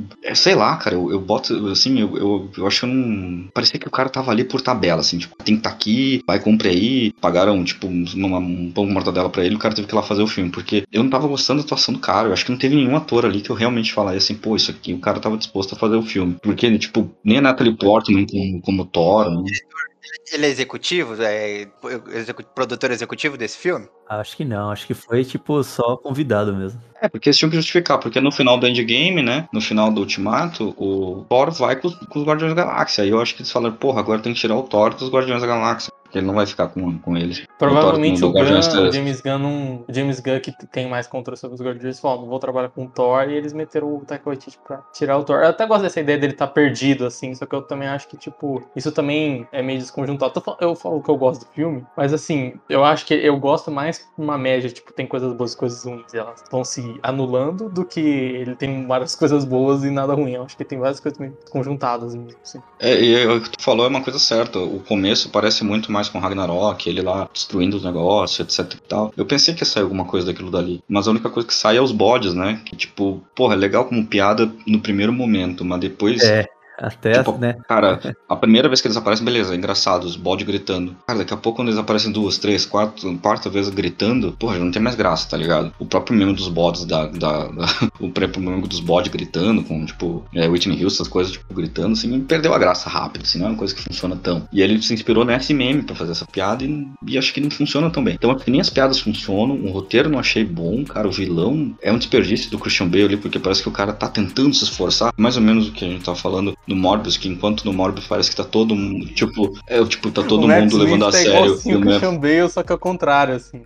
É, Assim, exatamente, é é o o cara que tá inverso, tá levando ligado? a sério. É o único, é o único cara ali que tá levando a sério. É o único cara, porra, quero fazer uma atuação de um vilão. E tá todo mundo tipo, ah, não, piada, brincadeira. E não é pelas piadas, porque as piadas não me incomodam no filme. É pelo tom da construção da narrativa, que simplesmente, na minha opinião, não conversa. Esse gore do, do, do Christian Bale se desfaz, né? Ele, ele nasce, né, como um símbolo né, de, de ameaça, de terror, e ele perde a própria, né, a, a própria forma que ele se construiu no filme, né? Depois né, virou uma outra coisa lá, né? E eu acho que o, acho que o resumo, sei lá, desse filme aí, acho que é realmente acho que é, é desperdício e, e às vezes até, sei lá, é, cara, destrói alguns conceitos, sabe? Assim, eu acho que o, o Ragnarok ele, ele, ele é um golpe assim que a galera não esperava mesmo e, e assim, por incrível que pareça, funcionou apesar, né, desse tema apocalíptico assim, não, não- não- assim, né, não ter nada a ver com, com humor tal, e é, e é um mérito, né, de trazer leveza pro, pro filme anterior e, e por isso que a expectativa nesse filme era alta, né, porque aquele tinha a carta branca de verdade, né, os signos aí, os símbolos que ele usa nesse filme, cara, são muito legais, então ele fala tipo de ateísmo, ou melhor, nem só ateísmo, eu vi isso, acho que num, um cara falando assim, né, num review na época assim, né, não era ateísmo, ele fala de fé, ele fala de luta, ele fala, né, de, de propósito pro Thor, né, então ele tem tipo um- uns nortes assim legais pra trabalhar trabalhar com isso e todos esses nortes aí, é, o, Taika, não sei se é o Taika, não sei se é né, pressão executiva, a gente não sabe, né? Porque a gente só consegue olhar o que foi entregue, né? Que é aquele projeto, né? Daquele jeito, né? Mas o, o resultado final é, é assim, é, é, é muito inconsistente mesmo com tudo que ele se propõe a ser. E o tudo que, assim, parece que vai ser legal no filme, que é, que é isso, né? Pô, um cara que era crente vira um ateu, né? A, no nível da decepção, como que isso influencia, né? Os outros deuses. E aí, pro outro lado, você tem um deus que perdeu também o propósito, né? De ser deus e tá querendo se reconstruir e tal. O lance lá da Jenny lá também, cara, são temas, assim, legais de você se divertir, né? Te- Teve todo o hype lá do bração da Natalie, Natalie Portman, né? Que ganhou a internet, né? Então, caras, assim, tem,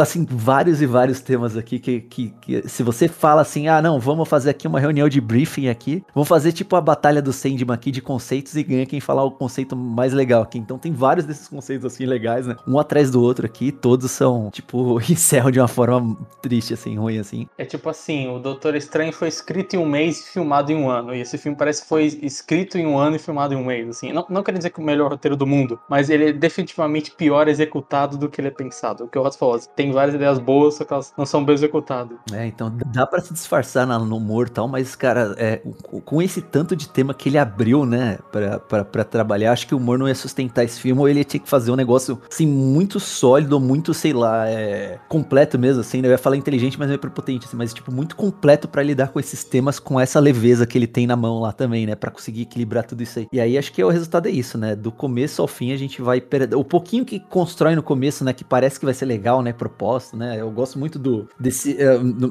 não sou tão apegado nos quadrinhos também, né, então acho que eu, isso até me pegou, eu tava um pouquinho mais de carta branca, mas eu gostei desse, desse, principalmente da ideia do vilão, sabe, de um cara, né, do, do, do- né, de, um, de um cara que perdeu a fé e tá indo por causa disso, né, e aí contrapõe com o herói e tal, pô, e aí tudo aquilo, né, vai pro ralo, isso, acho que é, a, é- acho que é isso, né, acho que decepção é, é quando a gente gosta de alguma coisa e, e ela, né, é, não atende a gente, acho que é isso, é, assim, esse filme acho que é, solidifica muito esse conceito aí, né, pô, a gente queria realmente gostar e, caras, né, quase tudo não funciona mesmo. Eu acho que a gente já perdeu demais pra falar desse filme. Vamos avançar aqui nessa, nesse rolê. A gente tem agora Super Pets e Samaritano. Adicionado aqui pro Bruno Mael. E Bruno Mael, você viu esse filme? Porque eu não vi. Quem viu esse filme aqui Eu levanta a não mão. vi nenhum dos dois, mas eu vi um filme que parece Samaritano, que é aquele filme Arcanemy do Joe Manganiello, que é um filme que começa legal e depois fica uma bosta, mas eu não vi. Mas Eu, eu é, tangencialmente vi, porque eu vi um filme parecido. É tipo eu falar que eu vi Pets, A Vida Secreta dos Bichos, mas eu não vi Super Pets. Mas eu não vi nenhum dos dois. Eu coloquei porque saíram, né? No- Eu, eu sou pai e eu, eu tive que ver Super Pets, tá? então eu falo que o filme. Ah, cara, animação é sempre uma coisa que eu acho que. Eu, eu, eu acabo vendo muita animação com meu filho, né, cara? E ele tava numa expectativa absurda pra ver Super Pets, cara. E Super Pets eu acho que ele, ele funciona como animação, assim, funciona como animação infantil. E, e eu até falo uma parada que eu vou até dar spoiler. Não sei se eu posso dar o spoiler, um spoiler do filme Ah, pra vocês. pode, pode, pode. Mas é uma Ouvinte, cena. na- spoiler em 3, 2, Ah, eu acho que eu sei. Eu acho que eu sei qual Cara, é. mas é, é uma coisa que eu fiquei na dúvida. O Adão Negro, aparece a cena pós-crédito é o cachorro do Adão Negro, su- pra enfrentar o Cripto. Cara, me se respondam, tipo, em algum, em algum momento o Adão Negro foi realmente inimigo do Superman, cara, ou estão forçando isso só por causa do The Rock, cara? Cara, é sério, eu acho que o fato que o The Rock, ele, ele tá nesse filme, né? Ele dublou o cão do Superman. É, o fato que o The Rock chegou e falou: não, se o Superman tem um cão, o Adão Negro tem um cão mais dark, mais foda. Eu acho isso hilário, assim. Tipo, é um espírito de quadrinhos anos 60, assim, que, se, se perdeu, sabe? Esse tipo de idiotice. No máximo tem aquele Sha- do com Shazam, né? Do primeiro, acho que é o primeiro trovão, não lembro, né? Que é o que teve até animação depois, né? Mas não, não- eles não são né, longamente assim, né? Entrelaçados mesmo, não. assim. ele, ele sempre foi, né? Tipo uma, anti- uma antitese assim de força, assim, né? Dentro do- quando ele existiu lá, né? Mas eu acho que o The Rock tá dando uma exageradinha. O The Rock pegando essa ideia do Superman pra falar que o personagem dele é mais foda que o Superman, que é o mais foda que tem, assim. E pegar isso, assim. Ele tá muito nessa vibe, né, mano? De ah, os níveis de poderes vão ser atualizados. Ele não quer ser só o, o cara mais maromba da face da Terra, ele quer ser o personagem mais maromba da face da Terra. Quando morreu a, a Rainha Elizabeth, tinha um meme que era assim: O Adão Negro não tem nenhuma fraqueza, menos a morte de uma grande rainha, de uma rainha, de, uma grande, de um grande império. É, e descansa em paz, Rainha Elizabeth, trailer de Adão Negro. E ele não falou isso, mas eles falariam assim, sabe? Consigo imaginar. Parece, né? Tipo, A hierarquia de poder no Reino Unido irá mudar, sabe? Tipo, velho. é zoado, né? Cara, Mas só dar um resuminho do filme. O filme é legal, tipo, o Super Pets é divertidinho. Tipo, a história gira toda de uma rata de laboratório, um hamster de laboratório lá que perdeu os pelos, que ela não tem pelo, né? E vive na casa de um cara. E ela é adotada pelo Lex Luthor. E aí toda a trama gira em torno disso, porque ela meio que quer dominar o mundo e basicamente é isso. É uma animação divertida, assim, tipo, né? Descompromissada, né? Eu gostei muito do Ace. Eu achei o Ace, a leitura do Ace, que é, né, como um cachorro do Batman. Ele não é o cachorro do Batman ainda, né? Ele se torna o cachorro do Batman. E é legal porque a cena, tem uma cena que eu adorei no filme, que é o Batman começa a falar, né? Ele não, porque. Tem umas piadas com o Batman que eu achei muito legal. Ele começa a narrar assim, não, porque eu, eu perdi meus pais, o cachorro não, porque eu perdi meus donos, ai, porque eu vivi. Não, e aí ele começa meio que dialogar pra ver quem que tem a vida mais fodida, tá ligado? E é muito bacana, assim, a dinâmica dos dois. Outra é o Batman contando, né? Não, porque eu trabalho sozinho, e com Alfred, e com Gordon, e com Robin, e com a Batgirl, e com o Capuz Vermelho. E aí começa a narrar todo mundo, e com fulano, e com fulano, e com fulano. E aí, tipo, passa, troca a cena e tá ele falando lá, não, eu trabalho mais com fulano, e, com... e aí ele adota o cachorro no final, né? Eu achei muito legal, assim, um filme divertidinho pra ver sem compromisso, né? Agora, Samaritano eu não posso falar. Samaritano O Super Pets, pra você que, que falou que né, tem filho e tal, é, tipo, funciona tipo assim, tal qual, sei lá, um filme da Lego, assim, da DC, que é, que é leve, brinca com os temas que nem você falou, assim, né? E É, ainda não- ele, ele, claro, eu acho que assim, por exemplo, Batman Lego, eu acho que é um filme, eu sinceramente acho um filme muito bom. Assim, eu acho um filme muito bom. Meu filho também é apaixonado por Batman, porque ele adora o Batman. Ele adora o Batman Lego. E cara, eu acho que Batman Lego, eu já passou, eu não conto na mão, nas mãos mais o quantas vezes eu já vi esse filme. E na, eu acho o filme muito bom. E eu acho que só que ele não tem a mesma qualidade desse tipo de filme, assim, desse tipo de animação. É, eu acho que ele tá muito mais pro Pets mesmo, um comparativo direto com aquele filme, é, o Sing também, do que pra outros, assim. Mas ele brinca muito com os conceitos, ele traz muita coisa. Tem os animais de todos, né? Todos os super-heróis, eles têm poderes, né? do- porque eles estão presos. O Lex Luthor prendeu todo mundo lá.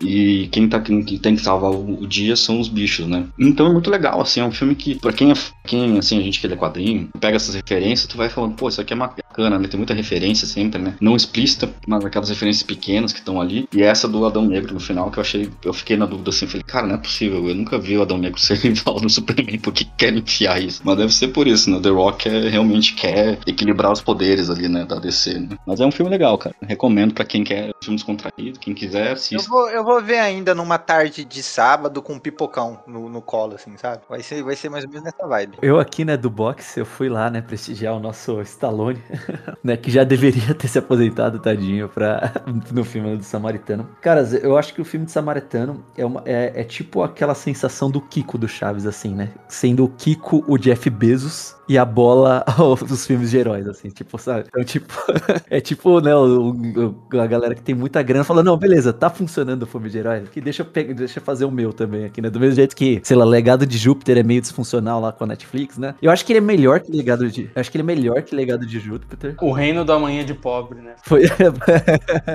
Não, não, Mas ele é melhor que o legado de Júpiter, mas o lance assim, eu, não- eu não sei, eu não, não, não nem né, descobri depois, né, que era uma adaptação e tal, né? Mas eu acho que o, o que é da hora do Samaritano, assim, é que ele tem um argumento. Que, que é da hora não, isso na verdade isso é ruim. Ele tem um argumento é, melhor do que a execução. Então ele tem tipo um plot lá e tem uma virada bem legal, assim, né, interessante, na verdade, assim, do que acontece, mas a execução do filme, assim, acho que tem uns errinhos, assim. O próprio Stallone como ator, né? Se, se você for, for pro lado mais crítica da coisa, assim, né? Que não tem jeito, né? A gente tá comparando com tantas outras coisas aqui, né? E querendo ou não, é o ápice de Hollywood no sentido financeiro, né? Então, é, né? Esse gênero aqui, né? Ele, ele briga pela, por ser pioneirismo, né? Em efeito, em, pô, em direção de, de, de efeito prático ou, ou especial, né? O artista, né? Tentar extrair mesmo. E aqui eles erram, assim, bastante, justamente talvez por não ser a praia deles, né? Ah, Não sei direito como que tá a produção, não, né? não, não tive essa imersão no filme aí. E eu lembro que eu fiquei incomodado até com a atuação, assim, a própria Stallone, que, pô, é um cara que só sabe fazer drama, sabe, sabe fazer personagens cansados, assim, acho que as- em alguns momentos ele errou o tom, assim, ou, ou fizeram ele errar o tom, né, dependendo de quem foi o diretor, assim. Mas ainda, tipo, vale um uma pipoquinha, assim, não é um, não é um filme que você descarta, mas, né, tá mais na média aí do que, né, pra, pra ser algo legal, legal. É outro pro sofá de sábado à tarde. É, queria, né, na, na dúvida, assim, ah, tô precisando mesmo, assim, não pensar nada, assim, ah, dá pra rolar, assim, eu acho que não, não, não te faz levantar do, né, falar, putz, não, deixa eu pausar aqui e procurar outra Tu coisa. acha que é pior que Morbius ou melhor que Morbius? Ai, cara, é que o Morbius eu não assisti, né, pra comparar, assim, mas eu acho, pela virada e pelo, que eu falei, pelo argumento, eu chutaria que deve ser, viu, pelo argumento. Pior que Mor... Pior? Não, melhor, melhor, melhor. Ai, que susto. Pelo argumento, me né? assusta, irmão. Me assusta não, irmão. Mas a, a execução, que nem eu falei, o Stallone, você vê o Stallone fazendo alguma cena, você fala, putz, tadinho do meu rock balboa. O que, que, que aconteceu? Ô, vô, Com o meu garoto. O que você tá fazendo com a sua vida, né? Então, pessoal, a gente vai encerrar aqui o bloco dos filmes. Vamos entrar para as séries e para os streamings. Fique aí acompanhando a gente, que é só ao, ao toque de uma música.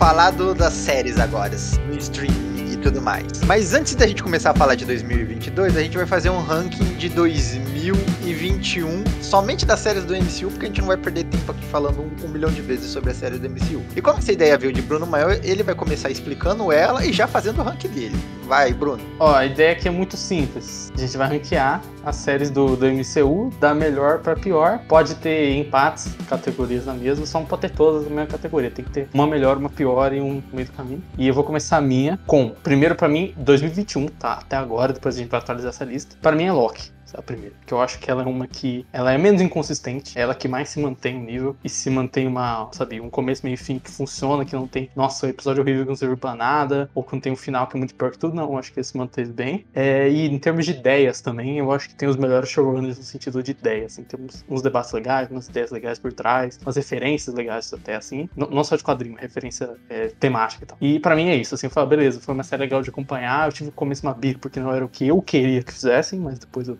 desprendi. E o final eu acho que tem uns probleminhas, mas é, tipo, facilmente melhor final de série da Marvel, assim, porque os probleminhas deles são muito menores que todos os outros, todas as séries. Aí a segunda, pra mim, vai ser o Falcão e Soldado Invernal, que eu acho que entra quase na mesma coisa, só que eu acho que é um tipo de história que o MCU já contou antes nos filmes do Capitães América, então era mais fácil de fazer. Tem menos ideia, tal, tal, só que eu acho que o que mata essa série é que o último episódio, ele é bem... Ele pega os vilões e vira de ponta cabeça, então a menina que era revolucionária, que tá indo longe demais, tem que se redimir, e o americano, o soldado, que tá se tornando cada vez filho da puta, se invertem, de repente ela vira uma ultra vilazona e o cara virou ultra herói. Não, assim, não faz sentido nenhum, no final meio Porque o militar não Mas- pode ser vilão, né, nos Estados Unidos. Então, né? Então, eles ainda adicionam aquele lance da Sharon Carter meio do nada, assim, tá, tá, tá, não foi. Sei lá, o final matou, mas eu acho uma série consistente, assim. Os efeitos também são consistentes, a direção eu acho boa e tal. É, especialmente umas cenas mais dramáticas, tem uns momentos legais. Aí em terceiro, que já é o penúltimo lugar, que depende da sua interpretação, é vandalismo empatado com o Gavião Arqueiro. Porque eu acho que o Gavião Arqueiro é mais uma série mais na média, não é nada tão ruim, tem os momentos bons, mas também não é nada demais. E o WandaVision é tipo assim, começa muito bem e vai se decompondo, assim. Então é aquilo, na média elas estão iguais, só que eu acho que o WandaVision tem altos mais altos do que o do Gavião Arqueiro. Porque ela- nenhuma das duas é ruim, mas nenhuma das duas é, tipo assim, sabe? O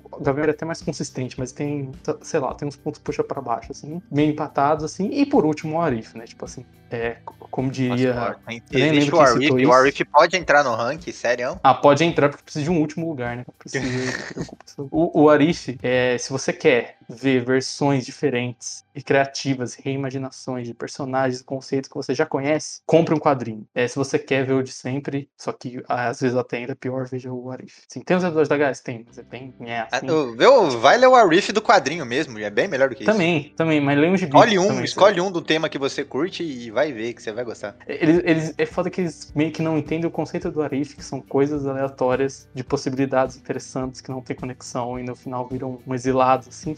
Porra, mas sabe. Mas esse é o meu ranking. Enfim, soltem, podem soltar o de vocês. Senhor Pablo, qual que é o seu ranking de séries da Marvel? Mano, não é tão diferente que a do Bruno, então. Que pra mim, Lo- Loki eu achei muito boa, então é a minha primeira. Aí eu já troco. Eu acho que a minha segunda é Gavião Arqueiro, porque eu, eu gostei de Gavião Arqueiro. Eu achei que ela, ela é mais descompromissada. Que assim, o que eu gostei de Gavião Arqueiro? O fato dela ser uma história ali de Natal mesmo, né? Eu gostei muito da, da Hayley Sten, é, Stenfield, né? Como, como, como a Kate Bishop. Eu gosto de uma coisa, eu gosto muito é o, o Barton, o Jeremy ele não faz aquele. Ele, ele sai um pouco daquele estereótipo do, do tutor, do tutor brabo que não quer treinar. Não, aquele mentor que não quer. É, e que no final treinar. ele vai descobrir que na verdade ele quer, e aí. É, exato. Ele assume, na verdade, assim, no começo ele realmente não quer, mas por, mais porque ele tá cansado daquela situação toda, ele já tá todo perdido com ele, mas ele sente a responsabilidade e ele meio que até coloca a família dele de lado, um pouco pra assumir a responsabilidade dele enquanto herói. Então eu gostei muito disso. Eu acho que o personagem não ficou descaracterizado, o personagem acrescentou muito. A Helena é sensacional, não tem o que falar daquela personagem da, da, da Florence Pugh como, como Helena. Eu acho que as coisas, a soma das coisas, elas funcionam melhor do que as outras, na minha opinião. Então, então o final ele é meio estranho, realmente, com, com, com, com o Rei do Crime. Aquela virada ali é meio esquisita, porque ninguém tava esperando aquilo dali. É, assim, na, quer dizer, o pessoal esperava em rumor, não esperava na prática, né? Todo mundo tá esperando aquele vilão do nada ali. Mas enfim, acho que no final das coisas, nas contas das sombras dos fatores, ela me, me satisfez mais do que as demais, né? É, em terceiro lugar, é, eu boto Capitão é, Falcão e, o Soldado Invernal. Acho que ela tem uma média e que a leitura da a leitura do personagem é muito boa, ele, ele assumindo o manto. Só que eu acho que a série, eu não gostei nada da vilã, eu não gostei nada de usarem a figura do Flag Smash, Flag Smasher, eu não tô lembrando o nome do vilão, como, como uma coisa tipo, ah, não é um vilão, é uma ideia. E eu acho que eles podiam ter focado um pouco mais, talvez, na- nas questões do racismo. Apesar de que ter o agente americano ali acrescentou bem pra história, né? Eu acho que ele é um, eu achei ele um bom vilão, achei ele um bom personagem. As pessoas não gostaram nada dele. E eu acho que é isso que faz um bom personagem ser, né? Quando tu consegue fazer com que as pessoas não gostem de ti. E o Sam Wilson, não tem o que falar, é muito bom. Acho que ele assumiu muito bem o papel como, como capitão. E, o e o Soldier, o Winter Soldier ali, né? O Soldado Invernal também tava legal. Eu acho que a soma das coisas, só que é diferente do, do que Gavião Arqueiro, não me satisfaz tanto justamente pelo plot da oposição. E justamente por isso, por esse- exaltar símbolos americanos, etc e tal, acho que a série meio que se perde nisso, assim, tenta ser muito heróica quando ela não- claramente não estava sendo, né? Em quarto lugar, eu- aí eu fico na dúvida. Eu acho que eu digo o Arif, porque eu acho que o Arif... Ô, louco. Eu achei que ia ser o maior hater de WandaVision aqui do, do podcast. É, eu acho que o Arif, ela, ela não conta nada, mas ao mesmo tempo ela não ofende, eu acho que dá pra dizer. E o, o episódio do Doutor Estranho, né, que eu acho que é um, é um grande plot, eu acho que ele, é um- ele acaba sendo melhor do que qualquer coisa que teve com relação ao último, que é o WandaVision. Eu achei o episódio dele muito bom, né. Eu gosto do episódio do Marvel Zombies lá também com a Homem-Aranha, mas eu acho que a série, ela é menos ofensiva. Ela tem momentos ali, episódios fracos, assim, tipo do Thor, que fica assim, tá, por que que estão fazendo isso, né? é basicamente o mesmo Thor. Thor é muito largado, mano. É muito largado, aquele Thor ele- é o Thor do, do filme, só que um pouco mais largado. Eu não, eu não entendi a mo- a motivação dele. Eu achava que a série justamente ia trazer coisas mais diferentes, que é o que ela faz com o Doutor Estranho, né? Mas, e Marvel Zombies, mas... E o do, ah, o episódio do... O episódio do Ultron também. Não, é do Ultron. É o Duto, É. o Duto também é bom. Eu gosto também. Então acho que eu acho que eles espalhados, eu acho que tem coisa melhor. Agora, por fim, cara, só pra falar de WandaVision, eu, eu assim, WandaVision pra mim foi uma decepção absurda, assim, absurda. Porque o primeiro episódio eu acho que é legal, o segundo, beleza, não tava contando nada de, de MCU. Só que a série eu acho que ela desanda completamente, assim, ela vai do, do de 100 a 0, assim, muito rápido. Em quatro episódios eu acho que ela se detona, assim. Eles jogam fora completamente todos os conceitos que eles queriam construir. É, eles até desenvolvem bem a relação dela com, com o Visão, mas, cara, eu não consegui aguentar, cara. Quando eu acho que, assim, a decepção de saber que aquele cara lá, o Pietro, não era o Pietro, me deixou com uma, uma impressão horrível da série, assim. Eu, a- apesar da atriz que faz Agatha ser boa, eu não acho a Vila boa também. Eu acho que ela tava ali como consequência. Talvez nem precisasse dela ali, sabe? Eu acho que podiam ter focado um pouco mais na. na- se, a, se a ideia da, era trazer a Wanda como vilã, podia ter focado um pouco mais nela como vilã mesmo. Em vez de só essa coisa de, ah, não, tem que botar uma antagonista pra justificar a história. Talvez nem precisasse, entendeu? Talvez só o fato de colocar ela manipulando todo mundo como uma anti-heroína, como uma Só, anti-heroína. o, como só o arco de depressão dela já seria o é, suficiente. eu acho que já seria o suficiente, sabe? Eu acho que a série não se justifica e ela era pra ser uma coisa e no fim ela mesmo se joga fora, assim. Ela se fala assim, eu lembro que o último episódio eu demorei a ver, assim, vi em três partes, assim, porque eu não tava aguentando, assim. Caralho, velho, isso aqui tá muito ruim. Nem o, como fala, nem o navio de Teseu salva essa, esse barco aí, porque não dá mesmo não. Aí que tá, tem coisas boas, o, o- esse, o, o Visão Branco é uma coisa legal, mas é meio desperdiçado também, tá ligado? Tipo, é tudo meio, é tudo aquela foda que não vai, tá ligado? É aquela coisa assim, tu fica, pô, isso aqui é... Aí tu, não, não, sabe? Aí, ah, isso, não, não. Claro que o hype da época também prejudica caralho, né? Trocentas pessoas falando trocentas teorias que ia ter Mephisto, que não sei o que lá. Eu vou, eu vou datar o podcast aqui como palmeirense aqui, que pior que você já começar, né, ter um jogo que você sabe que vai perder, você começar ganhando e depois, né, tomar uma derrota, ser desclassificado. E- e acho que é essa parada. Que é, é, perfeitamente, cara. Exatamente, é isso aí. O a série começa ele muito não vai pro promissora. Mundial de Clubes, não? Não vai, Conel. Triste, desculpa aí. eu- eu desvio, vai? Ele vai? Não, não, vai, não. Não vai! Nossa, mano, que triste a vida de vocês. Desculpa aí. Que nada, Conel. O, Palme- o palmeirense faz um tempo aí que ele é tipo o, editorial de X-Men com Hickman, entendeu? Eles são os mais privilegiados que tem, pô. Deixa eles perderem uma vez na vida. Mas eu, eu ia completar o, o que o Pablo falou da vilã. É que depois, um tempo depois que eu vi a série, sabe quando você tem uma epifania, sabe, bebendo água, tomando banho? Eu olhei e falei, caralho, como que a batalha final dessa série não é a Mônica Rambeau, uma mulher que ganhou superpoderes e tem que lidar com luto, contra o Wanda, uma mulher que tem superpoderes e tem que lidar com luto? Tipo assim, tematicamente, é obviamente o embate final, é o único embate final possível. E eles colocam a Agatha, que é uma atriz ótima, que ela tem que virar uma bruxa genérica no final. Pra ela é, ela é mais má do que você, então agora você é do bem, ela é do mal, e elas se batem isso aí, o final não tem nada. E aí o final que eu Foi falei. manipulada, tá ligado? É, é no Tem final é a encerrar Mônica falando, herói, ai né?" gente, vocês nunca vão saber o que ela fez por você, ela escravizou uma cidade por mês. Tipo assim, eu fico, gente, tipo, gente, mas tava lá, sabe? Isso que é foda que o, o, o, o Rod citou na vídeo Teseu, é isso, tava lá, tava escrito, tem temas, tem ideias. Só que não, não fizeram a conexão, entendeu? Tinha um buraco com um quadrado, eles botaram um círculo dentro do buraco quadrado. Falaram, não, quadrado, você bota quadrado no buraco quadrado. Rods, e você? A, a sua listagem aí. Caras, eu vou, eu vou aqui com a banca aqui, eu acho que Loki, né, é a melhor, por, né, por criatividade, apesar de, né, de sair da mitologia aí, mas foi pra, pra, pra referência, né, do próprio Loki nos quadrinhos, então, cara, legal, acho que é a única série dessa primeira fase aí de séries, dessa primeira leva aí, que eu gosto do final, o resto aqui eu realmente não, não gosto, assim, de quase nenhum dos outros finais aqui. Falcão e, Falcão e Soldado é meu segundo lugar, e eu gosto, cara, eu, eu- eu- eu gosto da, é, de, né, do que, do que essa série traz de temas aqui, atualiza e com contra quem ela briga aqui falando de público, então acho, acho legal, né, eles terem bancado essa ideia aí e funciona. E, né, e preparar o terreno aí, né, pra, pra essa transição aí que vai pro filme também, né, então é, é interessante também essa visão de que, cara, eles defendem a série, mas eles querem ainda lançar o filme meio que independente, né, então é, é eu ainda fico meio confuso, assim, qual que é estratégia, assim, deles, assim, mas beleza, né. É, terceiro lugar, caras, eu vou ficar com Gavião pelo fator diversão também. Eu, eu me diverti mais com Gavião quando eu entendi que aquilo ali não ia ser tão sério assim, né? A, a gente tem que Pra mim, abrir isso é mão um um, pouquinho. é, não ser sério é um acerto pra mim dessa série. Perfeito, então. E, e, e acho que é, como, como novidade, é, essa é, é praticamente, apesar do Gavião né, já ser um personagem que existia lá tal, essa é a série que quase trata melhor, assim, ou, ou melhor, quase mais traz temas novos, assim. Apesar da Helena ter existido lá no outro filme, né, o, o Gavião e tal, né, tem, um, tem uns laias de casa aqui, mas é-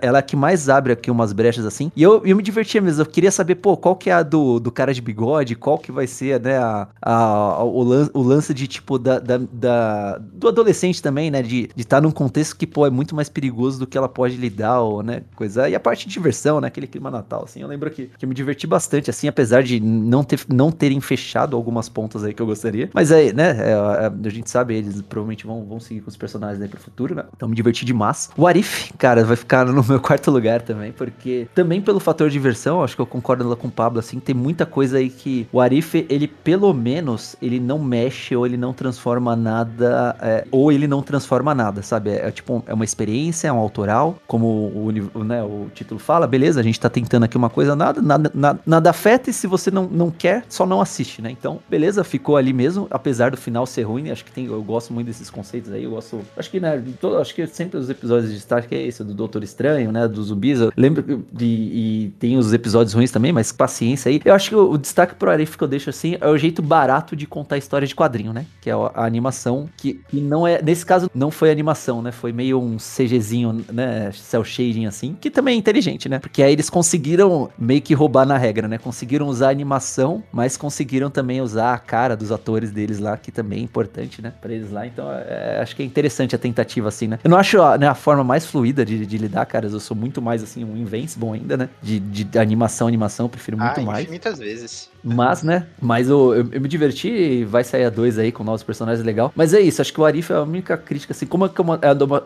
é uma das que eu mais gosto, é também uma, é uma das que eu tenho mais crítica nisso mesmo, né? Acho que o Pablo começou esse tema mesmo, que, pô, é, você tem tanta coisa pra usar, né? E, e aí, às vezes, a gente desperdiçou, né, slots aí, né, de, né, de, de episódios aí com, com os temas às vezes meio, meio clichês ou meio fraquinhos, ou argumentos repetidos aí, né, que foi, acho que tem uns dois ou três de apocalipse, assim, então tem, ó, tem umas coisas assim que, ó, O episódio do Killmonger é sacanagem. Na moral, o episódio do Killmonger, tipo assim, gente, quem que pensou isso? Que, quem se, e ninguém nunca se perguntou e se o Killmonger achasse o Tony Stark. Ninguém. Nenhuma dessas palavras está na Bíblia. Ninguém nunca pensou nisso. Que ideia é essa?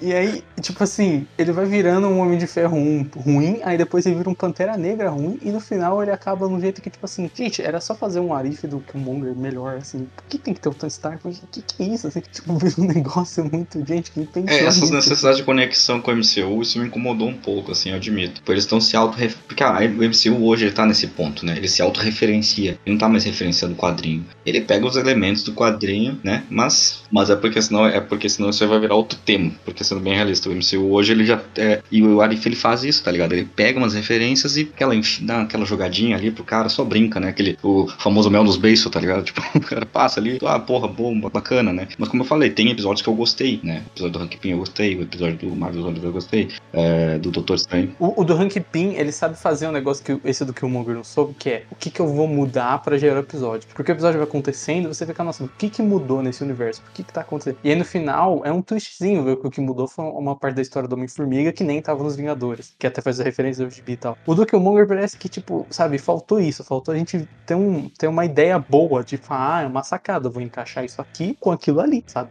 Tipo, faz o episódio onde Killmonger é o herói e depois você revela que, na verdade, na Guerra Civil o T'Challa morreu, sabe? Um negócio assim, o Arif e se o T'Ch- o T'Challa tivesse morrido. No final você descobre que foi isso que aconteceu, sabe? Mas não, eles pegam a hist- a- o plot mais esdrúxulo, eles perdem uns 10 minutos justificando esse plot até chegar no que eles querem chegar, que é o Killmonger, ele é o pica agora, e aí meio que acaba. Dá um gancho, né? Tipo assim, É, você falou a verdade, né? Até tipo dos próprios temas aí da, né, do que Pantera Negra engloba, tipo, tem várias outras ideias bem mais fáceis, né? E bem mais interessantes. Eles conseguem estressar o tema pra conseguir, tipo, talvez, assim, uma das que. É isso, né, que você falou, né? Não tá, na- não tá na Bíblia, né? Uma das que o pessoal menos esperava, né? Tipo, cara, mata o Pantera Negra, né? Usa esse tema pra mo- mostrar o plot do Pantera, né? Do Pantera Negra com, com essa diferença, né? De, né, de, de trama aí e tal, né? Tem, nossa, é isso, né?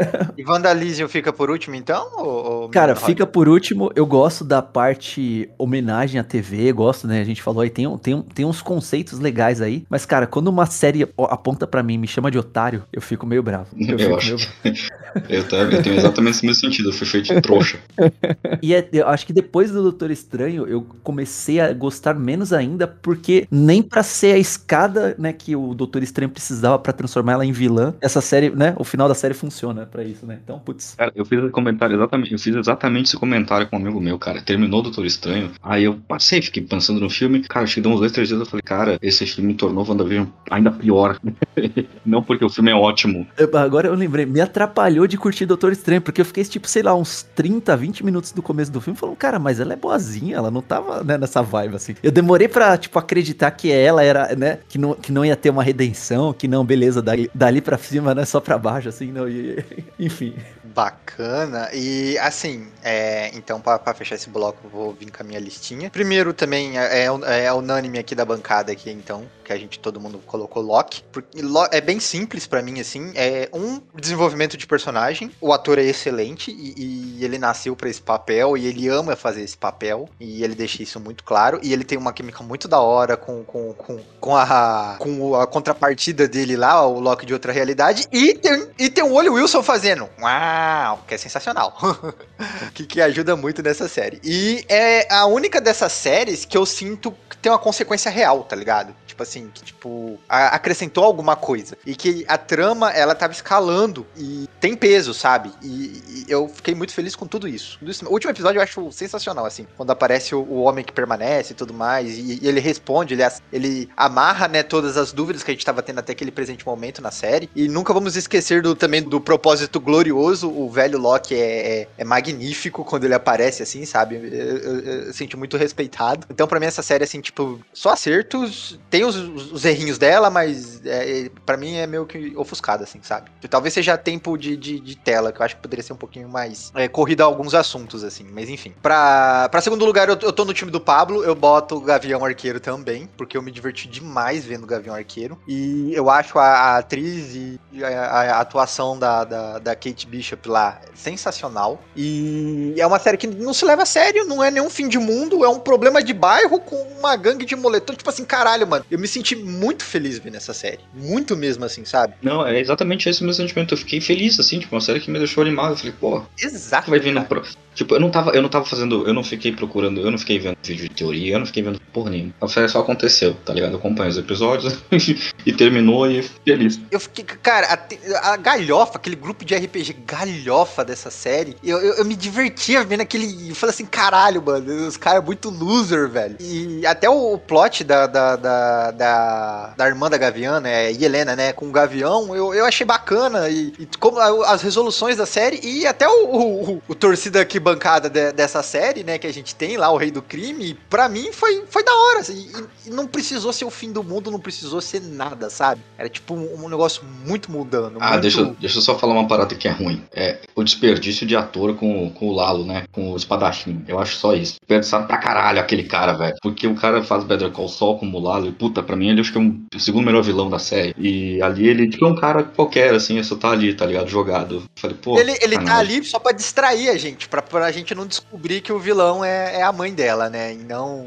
e não ele. Mas assim, quem lê os quadrinhos, né? O fato dela não ter o pai, alguém, alguém teria que ter a carga do pai vilão, né? Não, o que pega pra mim no, no cara do Lalo é o, o fato dele não ser o espadachim, é, que tem alguma ligação com o Clint, assim, que eu acho que ele fica meio vazio. Depois, quando o Twitch acaba e você meio que pensa de todo, assim, é meio vazio. Eu acho que seria legal se, se desse um- uma piscada pra isso, né? Se tivessem criado um gancho, né? Um passado ali, alguma coisa. Ou que fizessem. Pô, porque tu tem todo um arco da. da, da- todo um arco ali da. Arco entre aspas, né? Mas tu tem a menção de que a esposa do cara, do Clint é a arpia. Pô, podiam ter conectado então com ela, né? De alguma forma, assim, tipo, sei lá, qualquer coisa. Pode ter conectado um pouco melhor com, com, com, com o Clint seria sido uma bacana mesmo. Mas é, é disparado, assim, tipo, pra mim, em segundo lugar, porque por causa desse- desses efeitos. E, tipo, uma coisa que eu tô sentindo, por exemplo, na Mulher Hulk, é, é essa pegada de, de não precisa ser levado tão a sério, que é uma coisa que essas séries e esses filmes têm um problema de ser sempre o apocalipse, ser sempre levado a sério e se perde o intuito de se contar apenas uma boa história, sabe? E em terceiro lugar, eu vou ser aqui o contra a rodinha.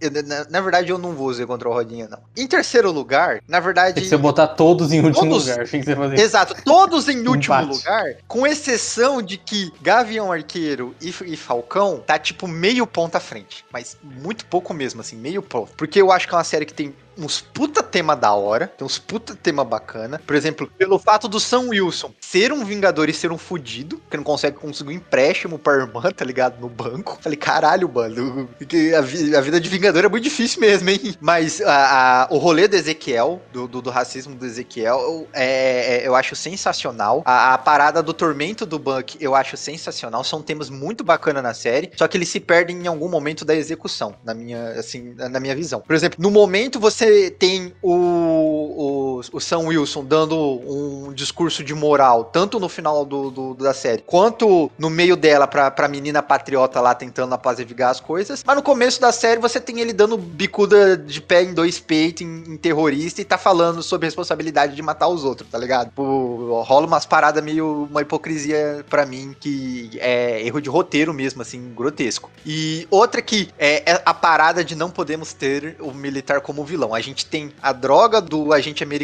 pirando o tempo todo durante a série. Ele, ele, ele quer ser visto como o Steve Roger, mas ele não consegue porque ele é um, um merda, tá ligado? É- sabe aquele cara que, que é um merda e ele quer ser o bonzão? É esse, é, é a definição do personagem. Ele mata o maluco no escudo e no final ele é o herói. Ah, não, eu ajudei a empurrar um caminhão aqui, a mulher do governo veio e falou me transformar num herói, eu sou um herói, porque eu, eu tenho um coração bom. Caralho, mano, você matou um bagulho em rede nacional, com um escudo na cabeça da. da- e, tipo, eu nunca veria um cara desse como um exemplo exemplo de, de heroísmo e, tipo, sei lá, comoção nacional pra esse cara ser preso, tá ligado? Não- não- não- Sabe o pior? É que isso parece muito o lance que a gente falou de vandalismo com o Doutor Estranho pros Thunderbolts. Porque, tipo, se esse cara não é um filho da puta, por que ele tá nos Thunderbolts? Qual que é a graça ele tá lá? Já tem a, a Helena que é de boa também, tem o Buck que é de boa. Por que metade da equipe dos Thunderbolts é de boa? Esse cara devia ser um filho da puta. Eu aposto que no Thunderbolts ele vai ser um filho da puta. Eu tenho Ele, ele tem que, não vai ter ser. É a única maneira nenhuma. de ele ser redimido nessa série é ele ser um filho da puta no Thunderbolts. Porque pra mim, é, cara, é, tipo, é terrível, terrível. E o vilão do Falcão, pra mim, é terrível. Aqueles apatriarcas lá, ótimo discurso, ótima motivação, péssima execução. Extremamente Vira o péssima famoso execução. assim, é, queremos salvar o mundo, explode pessoas. É tipo assim, é aquele recurso de roteiro que é tipo, ele é revolucionário, mas ele não pode estar certo. Porque esse filme é pago pelo complexo industrial militar americano. É tipo assim, gente, e se o mundo não fosse uma merda? Nossa, realmente ela tem um ponto. Beleza, vamos explodir uma igreja? É assim, tipo assim. Ah, É terrível a execução dos vilões. Sem tirar que, tipo, em momento algum, eles são descartáveis. Assim. O Zenmore, o Zeno é, é outra coisa, assim, tipo, é o cara que desmantelou os Vingadores. E, e- não, eu achei bacana, mas depois se você parar pra refletir, é o cara que desmantelou os Vingadores. É o cara que, que, que fez o, o, o, o Steve Roger e o Tony Stark brigarem e jogou merda no ventilador o cara da 4. E os caras tiram ele da cadeia e ele vira o brother dos caras, assim, sabe? Tipo, pra mim, é, é, há uns negócios assim, tipo, é, é, é pela execução simplesmente dos objetivos do roteiro. Eu, eu, eu não vejo motivação daquela. Na hora que, que tem que devolver esse maluco pra prisão, tipo, deveria ser com muito ódio no coração, porque ele é muito filho da puta. E aí fica parecendo que ele é o legalzão, tá ligado? Pô, ah, o público vai simpatiza com ele, simpatiza com a dancinha dele, com o meme dele, tá ligado? Eu, eu não consigo, sabe? Tipo, pra mim é passar pano, sabe? É, tipo, é o Freeza virar o, o, o herói do- ao lado do Goku. É coisa de anime. Ele era um bom de estar em, nos Thunderbolts igual no GB, né? Porque ele é tipo um filho da puta carismático. Então eu acho É, que não, eles poderiam fazer me- uma boa me conexão faz com o a filho série. da né? puta carismático, me faz ele trair a galera, me faz os rolês, tá ligado? Mas não, quer É que talvez também, Conema, faltou explicar um pouquinho melhor a, a, a- é a Madame Hydra, né? Não sei lá, é Valentina, né? Que é, é- ela não é tipo, assim, do bem, do bem, assim, né? Aí acho que isso que faltou, assim, pra dar essa dubiedade, que não é tipo uma promoção, na verdade, né? É, é aquilo, ó, tipo, né? a gente sabe que, né? Mas olha só, no final do, do- do- dessa série, você fica achando que a gente Carter é a maior filha da puta da Terra e você até esquece que, que tem um Zemmour no- no- na série, sabe? E aí, tipo,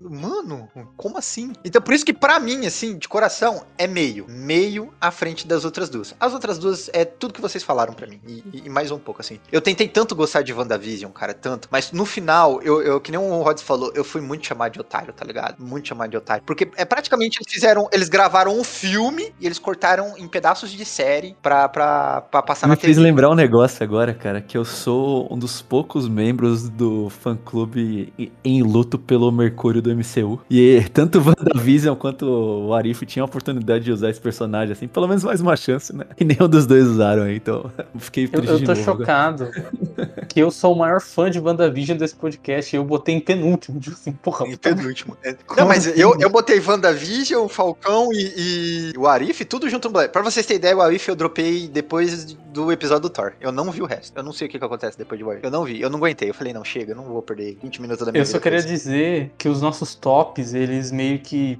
pra mim, explicam como que essas séries da Marvel são melhores ou piores e quais são os problemas. Que é, o que que faz Loki ser bom? Tem uma ideia boa, tem uma estética própria, ela tem coisas diferentes do resto do MCU e ela é consistente do, do início ao fim. E funciona. O que que faz WandaVision ser problemática? Ela é inconsistente, ela tem uma ideia que ela vai abandonando, ela não confia no público direito, ela tem que virar uma série de super-herói normal e perder a estética e virar um filme do MCU genérico. Isso pra mim vai ser a batalha de todas as séries. Vão Ela não é uma série, ela é um filme de super-herói de origem. Ela não é uma série. Claramente ela não é uma série, tá ligado? E não, Então, esse é também o problema de todas as séries, né? Que elas são filmes de seis horas. O WandaVision até, eu acho que no começo ela é bem episódica. E com o tempo os episódios vão se tornando esse, esse filminho. assim. Só que isso também é uma outra questão das seis horas que a gente vai falar depois. Mas pra mim é isso. Se elas estão melhor quando elas fazem isso ou elas estão pior quando elas fazem isso. E o principal pra mim é confiar na ideia que você tá fazendo. Fala, ó, gente, a gente vai fazer essa série da Wanda aqui. É, She-Hulk é um exemplo isso disso, aqui. cara. É, She-Hulk tá confiando plenamente no que ela tá agora. fazendo. Ela tá, confiando, ela tá confiando plenamente, assim, ah, são uma série de episódios, cada episódio tem um caso, tipo, claro, tem uma história maior ali, mas assim, ela tá confiando. E tá funcionando, tá funcionando. Pra mim, tá funcionando demais. Porque a, a, a She-Hulk é, é- é- novamente o caso dela, não se. é, é, não é uma parada de, de fim de mundo. E She-Hulk tá, tá vivendo dentro do próprio universo, contando a própria história, tá ligado? Ela não tá querendo se referir às outras coisas do que tá acontecendo no, no, no, no MCU. Ela não tá querendo ter um grande plano de dominação mundial, um grande vilão. Ela tá lá contando o rolê dela. E quando ela quebra a parede, é da hora demais. Mas, uma pergunta aqui pra vocês. Alguém viu DMZ, que saiu na HBO Max? Saiu o DMZ? Saiu DMZ. Sa- Saiu o DMZ? Eu nem sabia que tinha saído o DMZ. Saiu na HBO Max? Saiu, Saiu. Eles esconderam muito, eles quiseram. Não deixaram a gente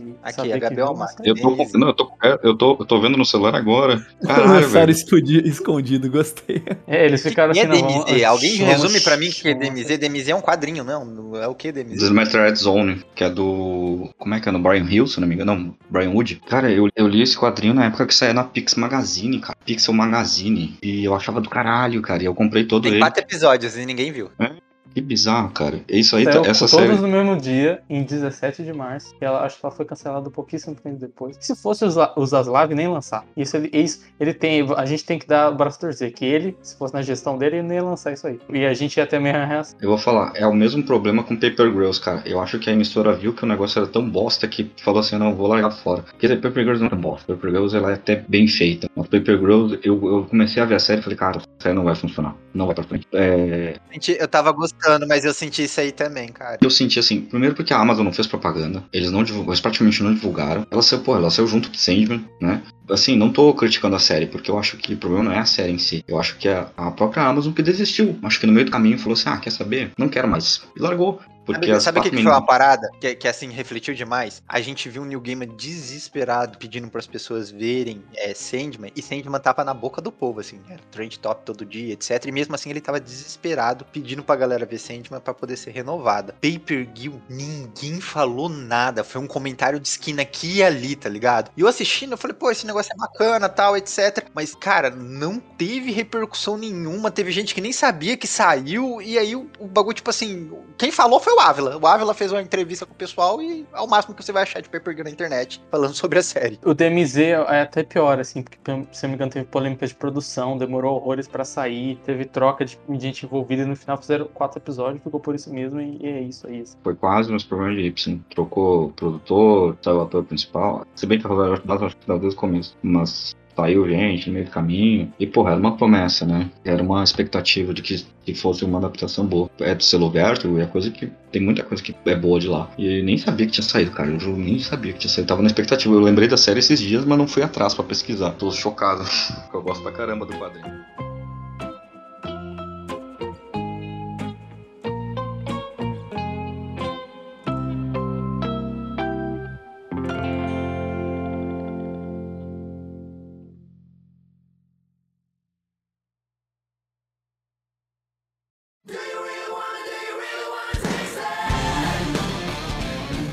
Outra série que saiu também nesse começo de ano, que é o Pacificador. Que nem- acho que ninguém esperava nada, ninguém esperava nem que fosse ter essa série, assim. Foi uma série que surpreendeu, né? Eu não esperava que John Cena fosse capaz de atuar, cara. E na minha opinião, ele consegue atuar nesse- nessa série. Eu fiquei realmente impressionado, assim. A série não é lá essas. Assim, não é que não é lá essas coisas, muito pelo contrário. Ela não é, vamos dizer assim, grande na ambição. Mas ela é, ela é honesta consigo mesma, né, cara? Em contar uma história do pacificador, daquele pacificador do Esquadrão Suicida. Que não é exatamente o, o pacificador dos quadrinhos. E que Sinceramente, acho que até seja melhor, porque o, um exemplo que eu, o outro exemplo ali é o personagem do que é o, o companheiro dele no, na série. E na época, quando saiu, o Vigilante, porra, eu vi gente chorando, as pitangas, falando, não, porque o cara não é. O cara pode ser um justiceiro, o cara é um paspalhão, que não sei o que. Pô, a série deu muito mais camadas pro personagem, deu muito mais. Pacificador, ele zoa tanto o Incel que virou a série mais odiada pra eles. E parte dos Incel não entenderam que, que tá sendo zoado pela série, tá ligado? Exatamente, cara. É uma série. Eu achei, eu achei uma série honesta, eu achei uma série divertida. Eu gostei, assim, tipo, era aquele tipo de série que eu tava assistindo. Não exatamente como a da Marvel, o cara assiste, assim, o Guardião Arqueiro, que o cara assiste. Mas ela me, me pegou, tá ligado? Assim, me falou assim: não, deixa eu contar essa história. E eu gostei, eu gostei pra caramba, assim. Não gostei muito pouco, não, eu gostei muito. Achei um ótimo derivado ali do filme do Esquadrão Suicida. Achei uma ótima série. E que Cara, queria muito ver muito mais esse universo dele. Do, eu sei que não precisa ter torcendo derivados. Uma série do Peacemaker já tá bom. Talvez tenha uma da Amanda Waller, né? Estão falando. Mas eu achei muito legal. Não sei o que vocês têm a dizer sobre Peacemaker, Pacificador. Ai, cara, Pô, bom eu vou- demais, é então, eu ia falar isso, melhor abertura.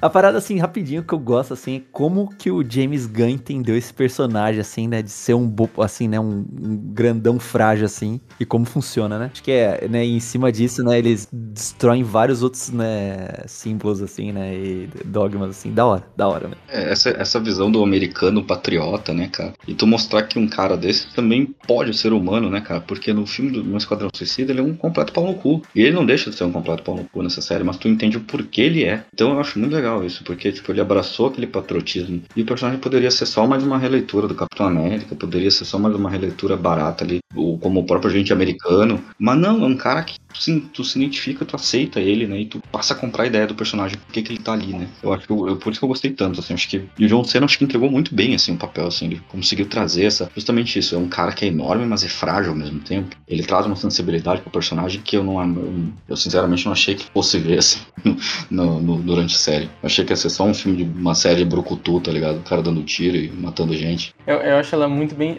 Ela foi, vai se prendendo, assim, porque ela, vai, ela é muito bem escrita, ela vai melhorando, você vai vendo tanto o plot em si, que vai crescendo, quanto o próprio personagem também que vai se desenvolvendo. E os comentários que ela faz, essa questão de puxar pra realidade, fazer esses comentários, desde piadas até coisas mais sérias, até piadas com o universo DC também e tal. E eu acho é legal também, tem um vídeo, procurei o, o Quadrinho na Sarjeta, fez um vídeo sobre essa série. Quadrinho na Sarjeta Pacificador, procurem vocês acham que ele fala um pouco sobre esse lance interessante do pai dele ser o, o capitão nazistão, assim, o capitão Ku ali, né? O dragão, dragão branco, dragão vermelho, não lembro qual que é o, qual que é codinome. Que é tipo essa questão do, dessa ideia do super-homem, dessa ideia do super-herói, do homem acima de todos, tem uma, sabe, tem um ser tangente ali, né? Essa questão meio ariana, sabe, essa ideia meio complicada de que super-heróis, de certa forma, vieram disso, que o Boys meio também toca, né? Tipo, esse legado sujo. Assim. E é interessante como ele trabalha isso também, assim. Porque o pacificador é um vigilante que quer ser um super-herói, que acha que é um super-herói. Que o pai dele é um nazista filho da puta e ele,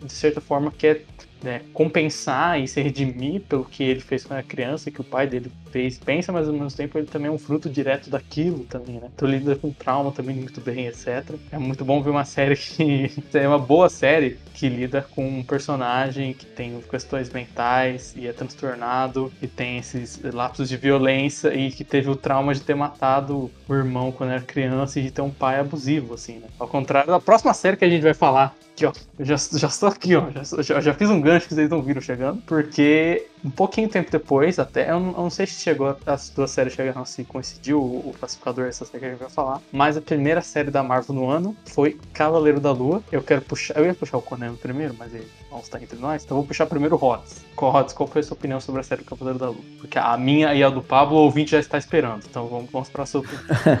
Eu gostei de revisar aqui minha, meu quadro clínico aqui de sanidade. Mas o. Não, caras, eu, eu gosto. Eu- é, é que, pra mim, eu não tenho muita referência, assim, do, do material original. Nunca li muito personagem, assim. Eu sempre. Eu só sabia da piada do, do Drácula lá, né?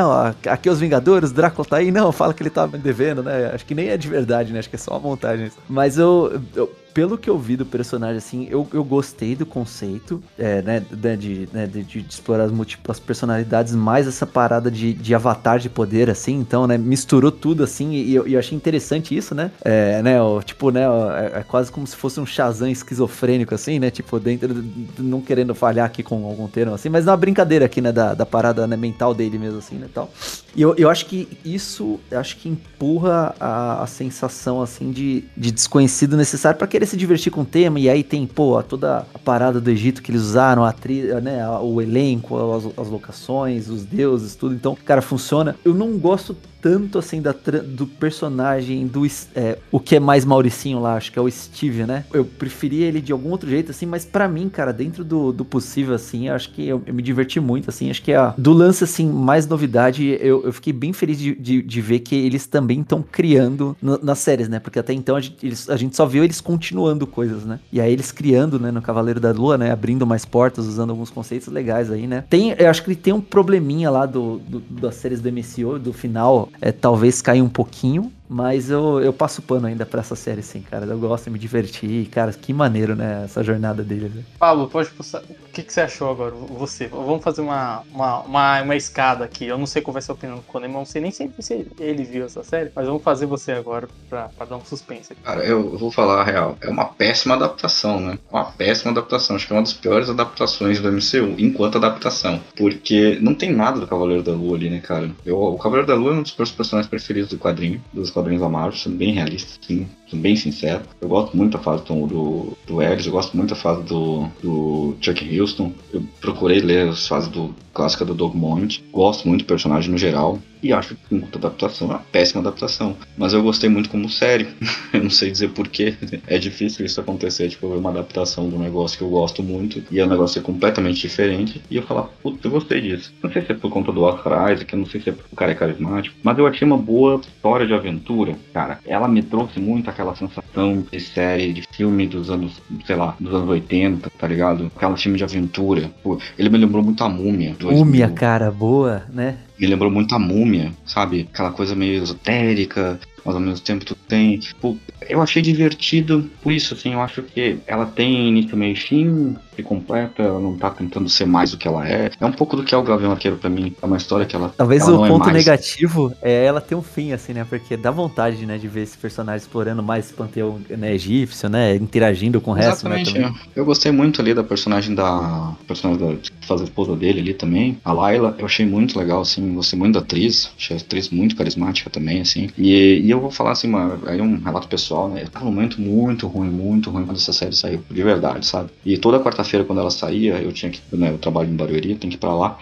eu tinha que pegar o ônibus, sair daqui cedo, 5 horas da manhã. E a série já tinha saído. E eu ia assistindo epi- um episódio, exatamente na quarta-feira. E ela, de certa forma, me ajudou nesse sentido, assim, porque como era uma série que ela não tem um peso de história, eu acho que ela funcionou muito bem nesse sentido. Só acho, volto, reitero isso, assim, acho que ela é uma péssima adaptação. Acho que, enquanto adaptação, eu não senti ela ter quase nada do que do que, do que eu esperava que Cavaleiro da Lua tivesse. Eu esperei por muito tempo que Cavaleiro da Lua fosse adaptado na Netflix. Eu achei, tem, eu acho que até tem uma menção, não lembro se é nos Defensores ou se é na segunda temporada. Um dos personagens se apresenta como o Duchamp, que é o, assim, dando a entender que poderia ser próximo ao francês que acompanha o Cavaleiro da Lua, né, que acompanha o X Spectre. Só que isso nunca foi levado pra frente. Então não sei se eles tinham intenção ou se foi só pra realmente passar por cima. Eu realmente não sei. Mas eu tinha muita expectativa quando a, quando quando a série da Netflix lá, Demolidor, Jessica Jones estavam surgindo. Pensei, pô, Cavaleiro da Lua se encaixa perfeitamente aqui. E no fim das contas nunca foi pra frente, né? E aí nos trouxeram uma adaptação que é completamente diferente da que eu, que eu tinha uma expectativa. Mas no fim das contas eu acho que eu gostei. Pra mim o salto foi mais positivo como, com o personagem, né? É isso aí. Eu, eu vou começar falando das coisas que eu achei boas. É, eu gosto da ideia de pegar um personagem que é uma versão, uma visão bem orientalista, assim, né? Uma visão do ocidente para o oriente, nesse sentido de Egito e tal, e ressignificar e puxar isso de volta. Então ter pessoas egípcias na produção e na série, ter essa ligação e tal. Acho uma boa ideia. Eu gosto do quinto episódio. O quinto episódio é o melhor episódio da série e eu acho que é um dos episódios que faz eu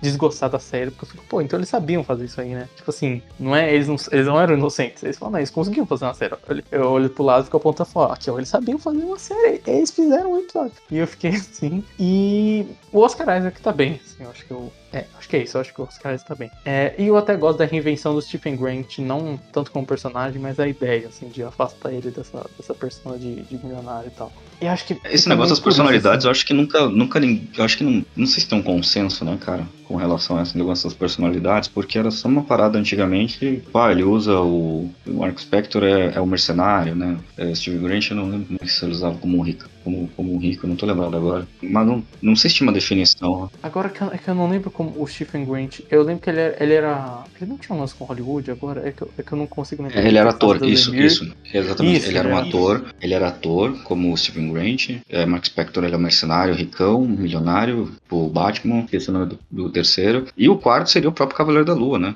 Quatro personalidades, o Cavaleiro da Lua seria uma quarta personalidade dele, né? E inicialmente era isso, né? E o outro era o taxista, que ele usava pra coletar informação, etc e tal. E conforme o tempo passou, isso foi mudando, né? Eu acho que ninguém parou, assim, falou pra definir. Talvez o Lemiro, acho que trabalhou isso também na fase dele, mas só trabalhou É, eu mostrando acho que é dele, dele personalidades. pra frente que, que fica mais estabelecido. Mas o começo, os dois primeiros episódios, eu estava muito nisso. Falei, caramba, achei uma adaptação péssima do Cavaleiro. Lua. Aí eu tenho um tempo e falei, não, não vai ser. Eu, tipo, eu admiti, falei, não, não vai ser um- uma série do Cavaleiro da Lua, vai ser uma outra coisa. Vamos ver no que dá. E aí eu meio que abaixei a, expectativa, assim, a, e a barra. É, só que Aí veio, eu não lembro se é o terceiro ou o quarto episódio. O terceiro eu já tava meio assim. É aquele lá que tem o toureiro, que eles vão buscar um negócio, que é o teaser pra série lobisomem. Que eu falei, caramba, que episódio horrível dentro dessa proposta dessa série. Eu falei, caramba, tipo assim, o primeiro, beleza, é, tirando essa visão da fidelidade, ele é até legal. O segundo, não gostei tanto, mas ele tem seus momentos. E aí, realmente, nesse meio, eu falei, caramba, mas essa série, ela é uma adaptação ruim, mas eu tô achando ela fraca também. Aí, o quinto episódio, ele é um grande. Ok, isso virou uma série do Cavaleiro da Lua. Aí, eles trabalham personagens, trabalham personalidade, trabalham história deles. Eles meio que fazem um, um mini legionzinho ali, tipo, é um grande, tipo assim, olha, sabe, vamos, o que a gente não fez na série inteira, vamos fazer aqui. E aí o final, aí o, último episódio foi, puto, o último episódio eu achei fraco até dentro dessa proposta da série, assim. Ele vira o que eu falei de Raio no Céu, Power Rangers, todas as semanas que as séries não conseguem se desprender, assim. Aí eu fico tipo assim, eu sei que é uma série meia boca, é uma série mais ou menos. a hora que ele saiu voando, cara, eu admito, assim, a hora que ele saiu voando, eu falei, não, não tanquei. falei, não tanco essa merda. Ele saiu voando, literalmente. Eu falei, não é possível, ele tá voando.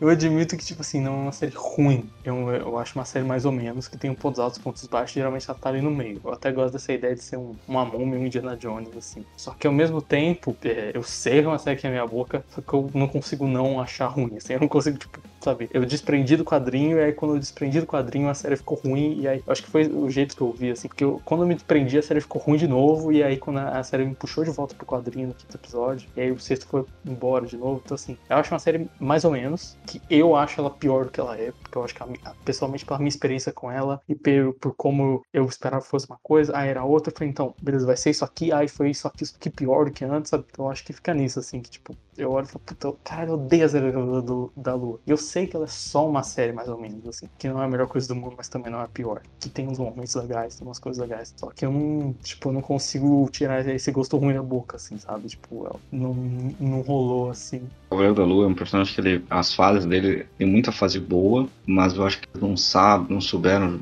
porque elas, elas não conversam tão bem entre si, né? Talvez a fase do Elliot converse mais próximo com a fase do Houston, porque o personagem, ele, eu acho que parece que não, diferentemente do Demolidor, na minha opinião, que é um pouco, eu acho um pouco mais estável em qualidade, assim, um personagem mais urbano, etc e tal, o personagem, ele não, sempre cada, parece que cada um que chega quer meter a mão e fazer alguma coisa. E sempre sai alguma coisa legal. Não tô falando disso, eu ainda não li a última, não tô lendo essa fase agora do.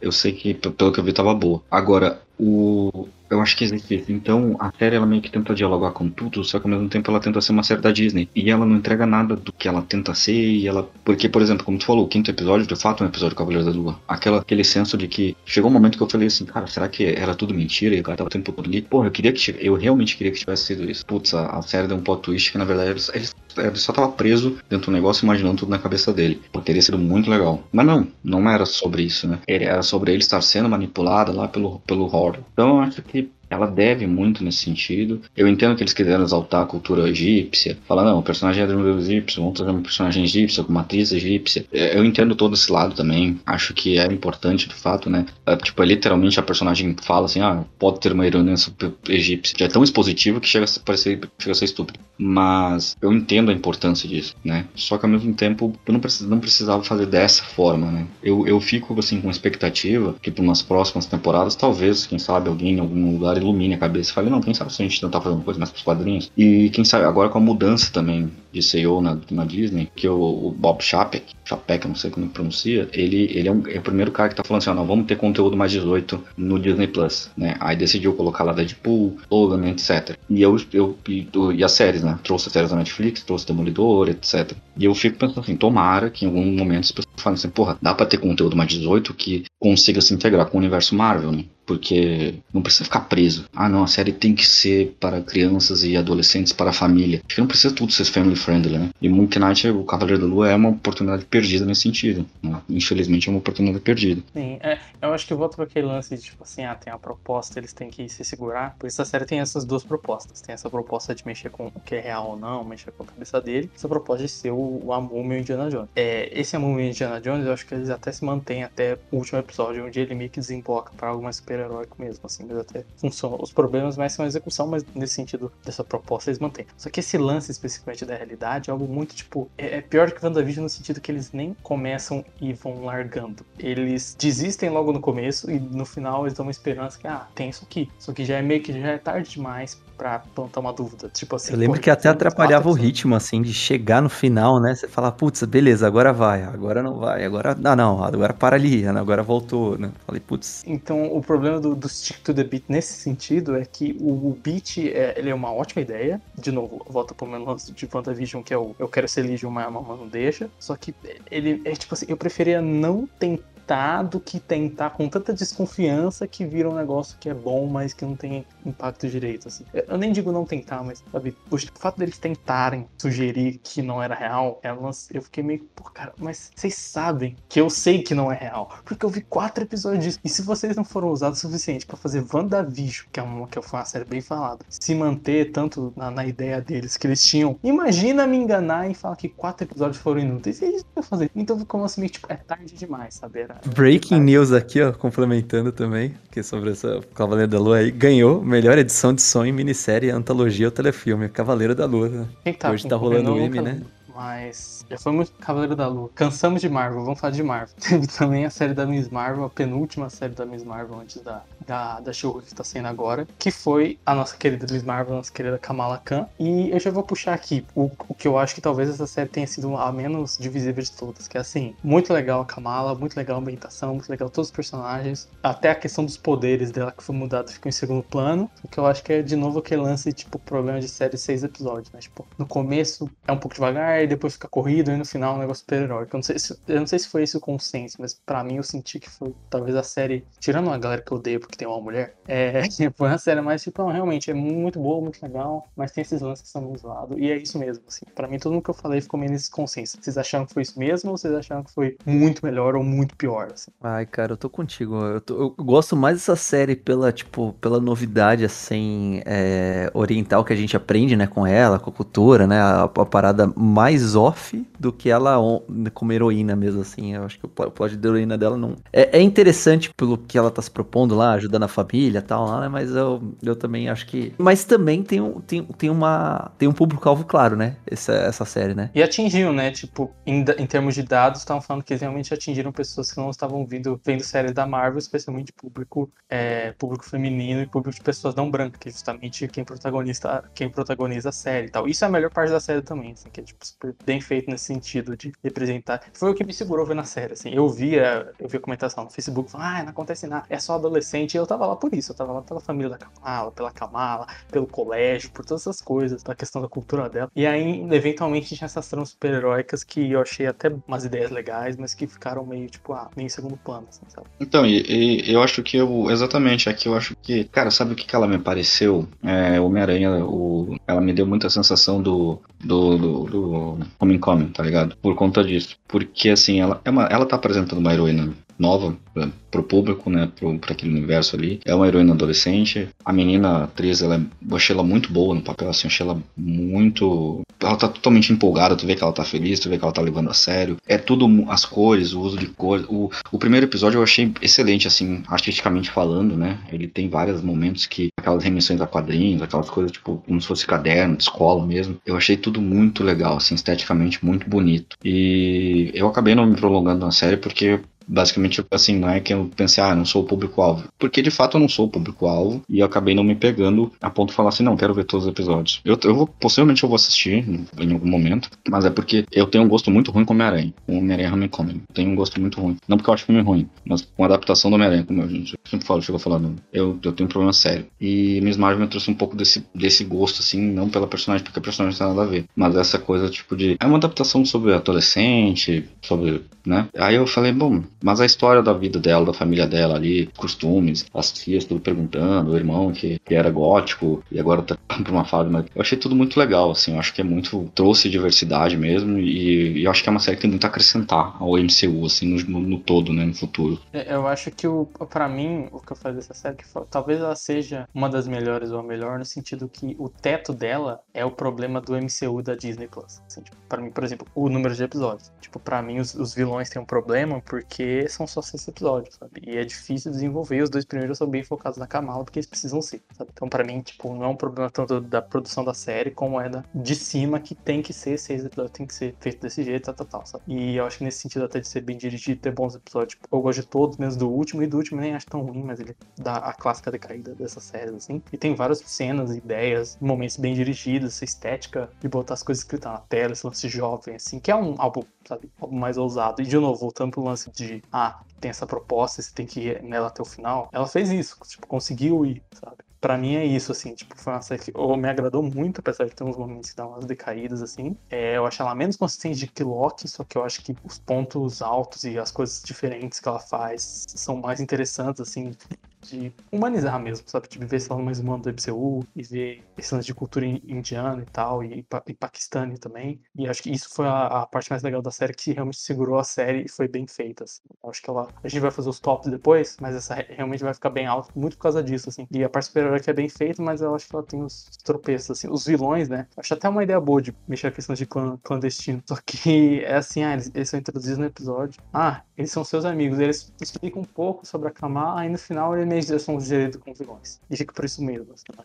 Faltou ser uma série de TV, sabe? Porque a série de TV é isso, né? O bom da série de TV é que você pode ter três episódios desenvolvendo um negócio no plano de fundo. Sabe? Quando você via The Flash e via o Wells lá, Mistério, meu Deus, ele, viu antes do tempo que aconteceu. Era legal, porque cada semana você via um pedacinho, você ficava, meu Deus, o que que tá acontecendo? Eu acho que perdeu, assim, porque deixa de ser uma boa série e vira um filme meio rápido, meio zoado, assim, sabe? Então acho que pra mim esse será o grande problema da série, ter mais esse teto do MCU mesmo, do formato que eles impõem. Isso é, isso é interessante mesmo, né? Porque a- a- no filme você é obrigado, né, a colocar um ritmo, né? Fazer o ato 1, né? Progredir, né? E ter uma conclusão, né? Nas seriadas, às vezes a galera acaba esquecendo nessa, né? Às vezes é- tem, tem- que tomar outras decisões, né? Acaba fica, ficando meio, né, pra fora mesmo. Sim, é, e tanto que todas essas séries o, o final é problemático porque o final é um episódio de seis, né? E não é um terceiro ato, assim, sabe? Tipo, tem um, lance da- a proporção ela, ela muda, assim, o final nunca vai ser tão, tão forte quanto ele deveria e tal. Olha aí, hein? Você matou uma fórmula aí de, do, do final do MCU, né? Tipo, né? Talvez o final, né? Tá, tá, quando, quando nascerem né, seriados aí com o final, né? Que não seja só no último episódio, né? Talvez a gente, né? Tenha uma relação melhor. O Loki até faz isso um pouco, né? O penúltimo de Loki, eu acho que ele até é um, um meio final, assim, sabe? É. E Konema, quais são as suas opiniões sobre a série do Cavaleiro da Lua e a série da Miss Marvel? Miss Marvel não vi, é um erro meu de caráter, provavelmente, mas um dia verei. Mas eu não vi Miss Marvel por consequência de Cavaleiro da Lua, porque eu fiquei tão decepcionado com Cavaleiro da Lua, tão decepcionado que eu quis me afastar um pouco da série de super-heróis. E é esse é o resumo disso, entendeu? Cavaleiro da Lua tinha uma expectativa tão boa por vários fatores, porque assim, eu adoro tanto o Oscar Isaac, cara. Eu acho ele um, um excelente ator. Ele como como pai do do, do Paul é, o homem mais bonito da face da Terra com aquela barba gigante, mano. E aí ele faz um- uma atuação assim, ele entregou o que pediram pra ele entregar, mas não foi o suficiente. A transição dele entre Steve, é, é, Mark, e depois a gente vai descobrir que tem o, o terceiro lá, que agora não lembro o nome também. Ele entrega, é, é bacana, mas o roteiro não ajuda, cara. O roteiro da série não ajuda, o ritmo da série não ajuda. O- os vilões da série são bacana, mas também não ajuda, entendeu? Nossa, Novamente, sessão assim, de quase lá, né? Quase lá. é, é caralho, mano. Ótimas ideias, péssimas execuções pela milésima vez. E, e, tipo, pra você ter ideia, tipo, eu, eu tenho eu tenho uma birra atualmente com séries e filmes de super-heróis, que eu já até citei nesse programa, no programa anterior, com a parada do, do, do fim do mundo e tudo, tudo mais, e, e com relação a isso. Porque é o seguinte, qual que é o meu problema com, com esse conceito? Se diz que vai ser um fim do mundo e que há uma urgência do super-herói é, resolver esse problema, pra ele se provar e mostrar, ó, como esse personagem é fodão, ó, como esse personagem é o herói, ele salvou a humanidade. É essa fórmula que se aplica com a, quando você quer destruir o mundo e uma pessoa só salva esse mundo que vai ser destruído. E, por exemplo, nessa série acontece isso com a deusa lá, né? Que, que- do, com, com, com a Cuca, né? O jacaré do Papa Amarelo. E eu só fui entender que ela tava destruindo a humanidade quando aconteceu, sabe? Porque, tipo, a série, o ritmo dela eh, eh, me deixou perdido. E, tipo, aí eu acho que assim, tem um episódio que se salva, que é o episódio lá do, do, do, do manicômio, que é. Esse episódio é bom, entre parênteses, mas é bom. E eu acho que, que talvez seja pela expectativa com, como leitor de quadrinho, que a série tivesse outro tom, e eles me entregaram mais uma vez um filme do MCU em formato de série de seis horas, sabe? E então para mim é decepcionante. E aí eu fiquei tão decepcionado com o, o Cavaleiro da Lua que eu não quis ver a Miss Marvel. Teve outra, eu acho, também no meio que eu não, que eu não, que eu não quis ver. Nem era da Marvel, mas eu falei, chega, não vou ver série de herói por um bom tempo, assim, sabe? E eu larguei mão, definitivamente. Você falou da deusa jacaré, eu lembrei do lance que eles reúnem os deuses. E aí t- é todo mundo, tipo, os, os avatares cada deus são tipo, pessoas normais. Ficam assim. Oi, aí, Conchu, você puxou uma audiência aí, fala aí, Conchu. Aí fala. Não, o Ethan Rock quer ressuscitar, o, ressuscitar o Akuka, o jacaré. Ele fala, você quer ressuscitar o jacaré, Ethan Rock? Fala, não, nunca. Ele nunca não, não Você tá errado. Você tá É errado. desse jeito, É mentira. Ele É tá mentira. mentindo. Ah, poxa, Pô, Conchu. se tu- você- e se tu- você tu- mentir de Tu novo, é você zoado, vai hein, Conchu? preso. hein? Reuniu a gente pra meter um caô. Velho, o que que é isso? Tá certo que o Conchu é sem moral, mas ainda assim, né, cara? Muito... Foi Esse- muito esse pra safado mim- essa cena, velho. Foi muito Eu acho que o primeiro episódio que eles, Eles vão não mandaram, eles foi não mim- mandaram uma pessoa olhar pro cara. tá? Ô, segue esse cara e fica de olho só pra ter certeza que ele não tá querendo fazer isso. Aí quando acontece, eles falam, ih, pior, é verdade. Fudeu, morremos.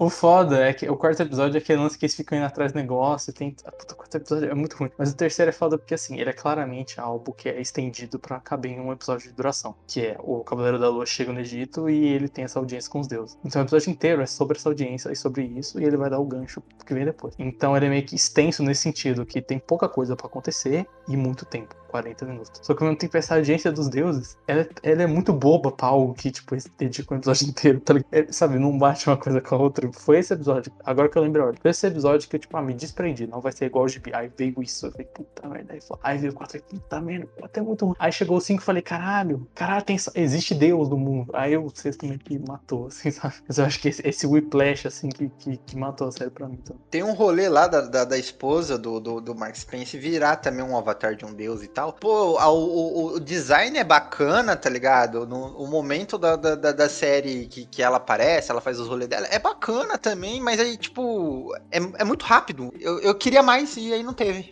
E provavelmente essa série vai ser cancelada esquecida pela humanidade. E aí um dia voltam rumor, fazer. né? Tem rumor que vai ter segunda, mas não. Um dia vão voltar e vão fazer o, o The Cavaleiro da, da, da Lua, e aí vai ser fenomenal. E aí a gente vai falar, agora sim!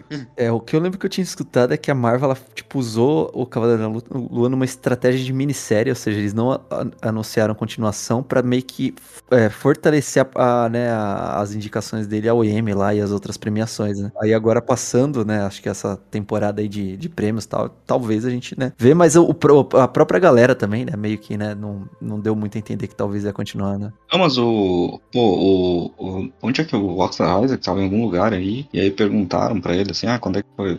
Quando é que vai ser que o segundo Cavaleiro, segunda ca- temporada Cavaleiro da Lua? Ele, ah, e o que que tu, ele respondeu falando isso assim, ah, o que que eu acho que, o que que você acha que eu estou fazendo aqui? Eu não lembro se ele estava no Egito ou em algum lugar, mas era, então acho que, assim, é questão de tempo aí até sair alguma coisa em relação a isso. A, a minha esperança é que vai ter a, a- Eu não sei se é uma minissérie ou se é um filme do Disney Plus, mas. O lance do, do Lobisomem à Meia-Noite lá. Que saiu o trailer e parece ser bem interessante.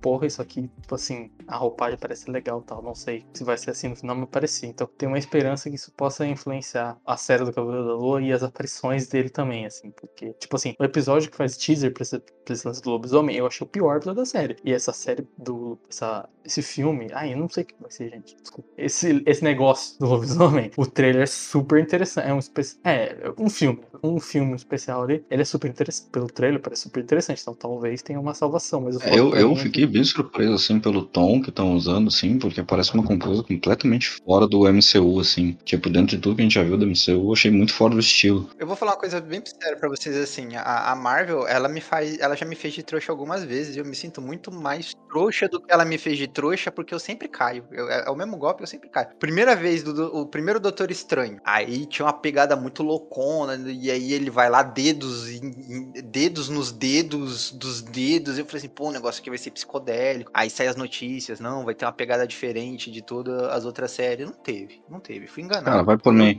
Eles só vão. A Disney só vai mudar a política deles. Quando eles fizerem Deadpool 3 e Deadpool 3 render tantos milhões quanto rende os outros filmes deles, entendeu? O problema é que assim, tipo, fala Homem-Aranha No Way Home, que que, pô, é bom, mas assim, é um filme bem bom, né? Assim, a gente falou isso no no podcast passado. Eu acho um filme ok, assim. A gente foi lá e fez um bilhão, né? Só fechando o que eu tava dizendo, que daí ele chega e aí vandalismo. Eu, pô, pegada vai ser diferente tal, vai mexer com o negócio aqui e ali, enganar de novo. Mesma, mesma coisa, não mudou nada, mesma coisa, enganar de novo. Cavaleiro da Lua. Ah, eu tá parada, vai mexer com o sono, vai brincar aí com múltiplas personalidades, vai ser um negócio, um negócio meio loucão, vai, vai ter uma fórmula diferente. Mesma coisa. Enganado três vezes. E as três vezes eu tive expectativa. Eu, eu sou trouxa. É por- porque eu acho que é isso, né? Tipo, sai muita coisa e a gente quer que as coisas sejam diferentes. E que eu, e que eu falei várias vezes, que elas tenham uma proposta diferente, que elas sigam até o fim, elas não desistam no mesmo caminho, ou no começo, já, né? Eu acho que eu falei isso, tipo assim, não, isso aqui pode ser um pouco diferente. E aí ele não consegue nem ser um pouco diferente, ele ligeiramente e ele volta, sabe? Eu acho que A gente não falou ainda, mas tipo, Mulher Hulk, pra mim, ela apresenta uma proposta diferente. E aí ela tá ganhando muitos pontos com isso. Você, ouvinte, você vai ouvir o nosso papo sobre She-Hulk na próxima semana, na parte 3, onde a gente vai falar das outras séries de 2022 e de umas outras coisinhas expectativas pro, pro que vem no resto do ano aí. Mas eu já adianto que acho que todo mundo aqui achou a She-Hulk a que tá mais pegando esse formato de série semanal de advogado e realmente fazendo uma série semanal de advogado, só que acontece que a mulher é verde. Eu tô gostando tanto de She-Hulk que é uma grande expectativa de ela passar Loki, pra mim, como a melhor série do, do, do, do MCU até o presente. Também. Era, era Miss Marvel pra mim, só que como Miss Marvel é meio inconstante, eu acho que eles ficam meio empatados, assim, porque Miss Marvel tem muita coisa legal, mais do que Loki, eu acho, nesse sentido representatividade e tal, só que o Loki é mais consistente, fica meio empatado, mas acho que She-Hulk pode passar as duas. É, o She-Hulk pra mim tá sendo a primeira série do. Uma série do MCU. Porque, tipo, Loki ela ainda serve como plot pro futuro, né? Vai, vai servir pra. Botou o Kang, na, o Kang na, na parada. E o plot todo vai servir a partir daí. E She-Hulk acho que tá sendo a primeira série. Uma série derivada do MCU, né? Quer dizer, não é a primeira série. Agents of Shield fez isso por, por sete temporadas. Enfim, dentro da Disney, né? Dentro do Disney Plus. Verdade.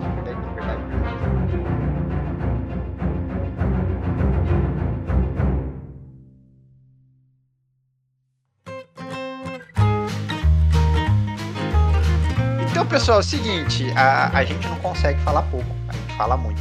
Então, a parte 2 está se tornando uma parte 3 também. Então, a gente volta na próxima da próxima semana. Será que o mercado de adaptações está né, sobrecarregando a gente de lançamentos? Né? Pra você ver. Muita Pra você Isso é, meta, é metalinguístico. Meta- Mas é bom porque aí dá pra gente falar das outras coisas que vão ter esse ano, né? Porque ainda tem uns filmes, ainda tem filmes da DC que nunca vão ver a luz do dia, então é bom que, isso- que sobra esse espaço também. E o top É, dá pra falar de atualizado do MCU. expectativas, né? Eu pensei nisso. É, e o top atualizado do MCU é só na parte 2, então anote os nossos tops e veja o que mudou. Eu provavelmente vou botar o Cavaleiro, o Cavaleiro da Lua, não, o Gavião Arqueiro mais alto, que eu acho que ouvi vocês falando tão mal de WandaVision, falando bem da série, falei, talvez seja melhor, então talvez eu mude de opinião a partir Eu mudo de opinião a partir desse momento. Então é isso, gente. Vai ter uma parte 3. Então a gente vai encerrar esse papo na parte 3 ou numa parte 4, que do jeito que a gente fala é capaz de ter até uma Não, parte não, não, não. Aí já- Aí já é demais. Nu- Nunca se sabe. Agora eu não sou. Não era pra ter parte 3, e vai ter parte 3, então não me subestime a parte 4. Entendeu? Eu não vou subestimar o inimigo. Tal qual Hollywood que estica, né? Consome tudo. exato. A gente... Não, a parte, não, a parte 4 já é demais. A parte 4 tem que ser o nosso Half-Life 3, entendeu? Eu Acho que tem que, tem que ficar no limbo. Exato. Então, é, não, não dando um tchau, mas até logo. Muito obrigado pela participação, por ouvir a gente até aqui. Confira a parte 3. Um forte abraço e tchau, tchau. Tchau, tchau.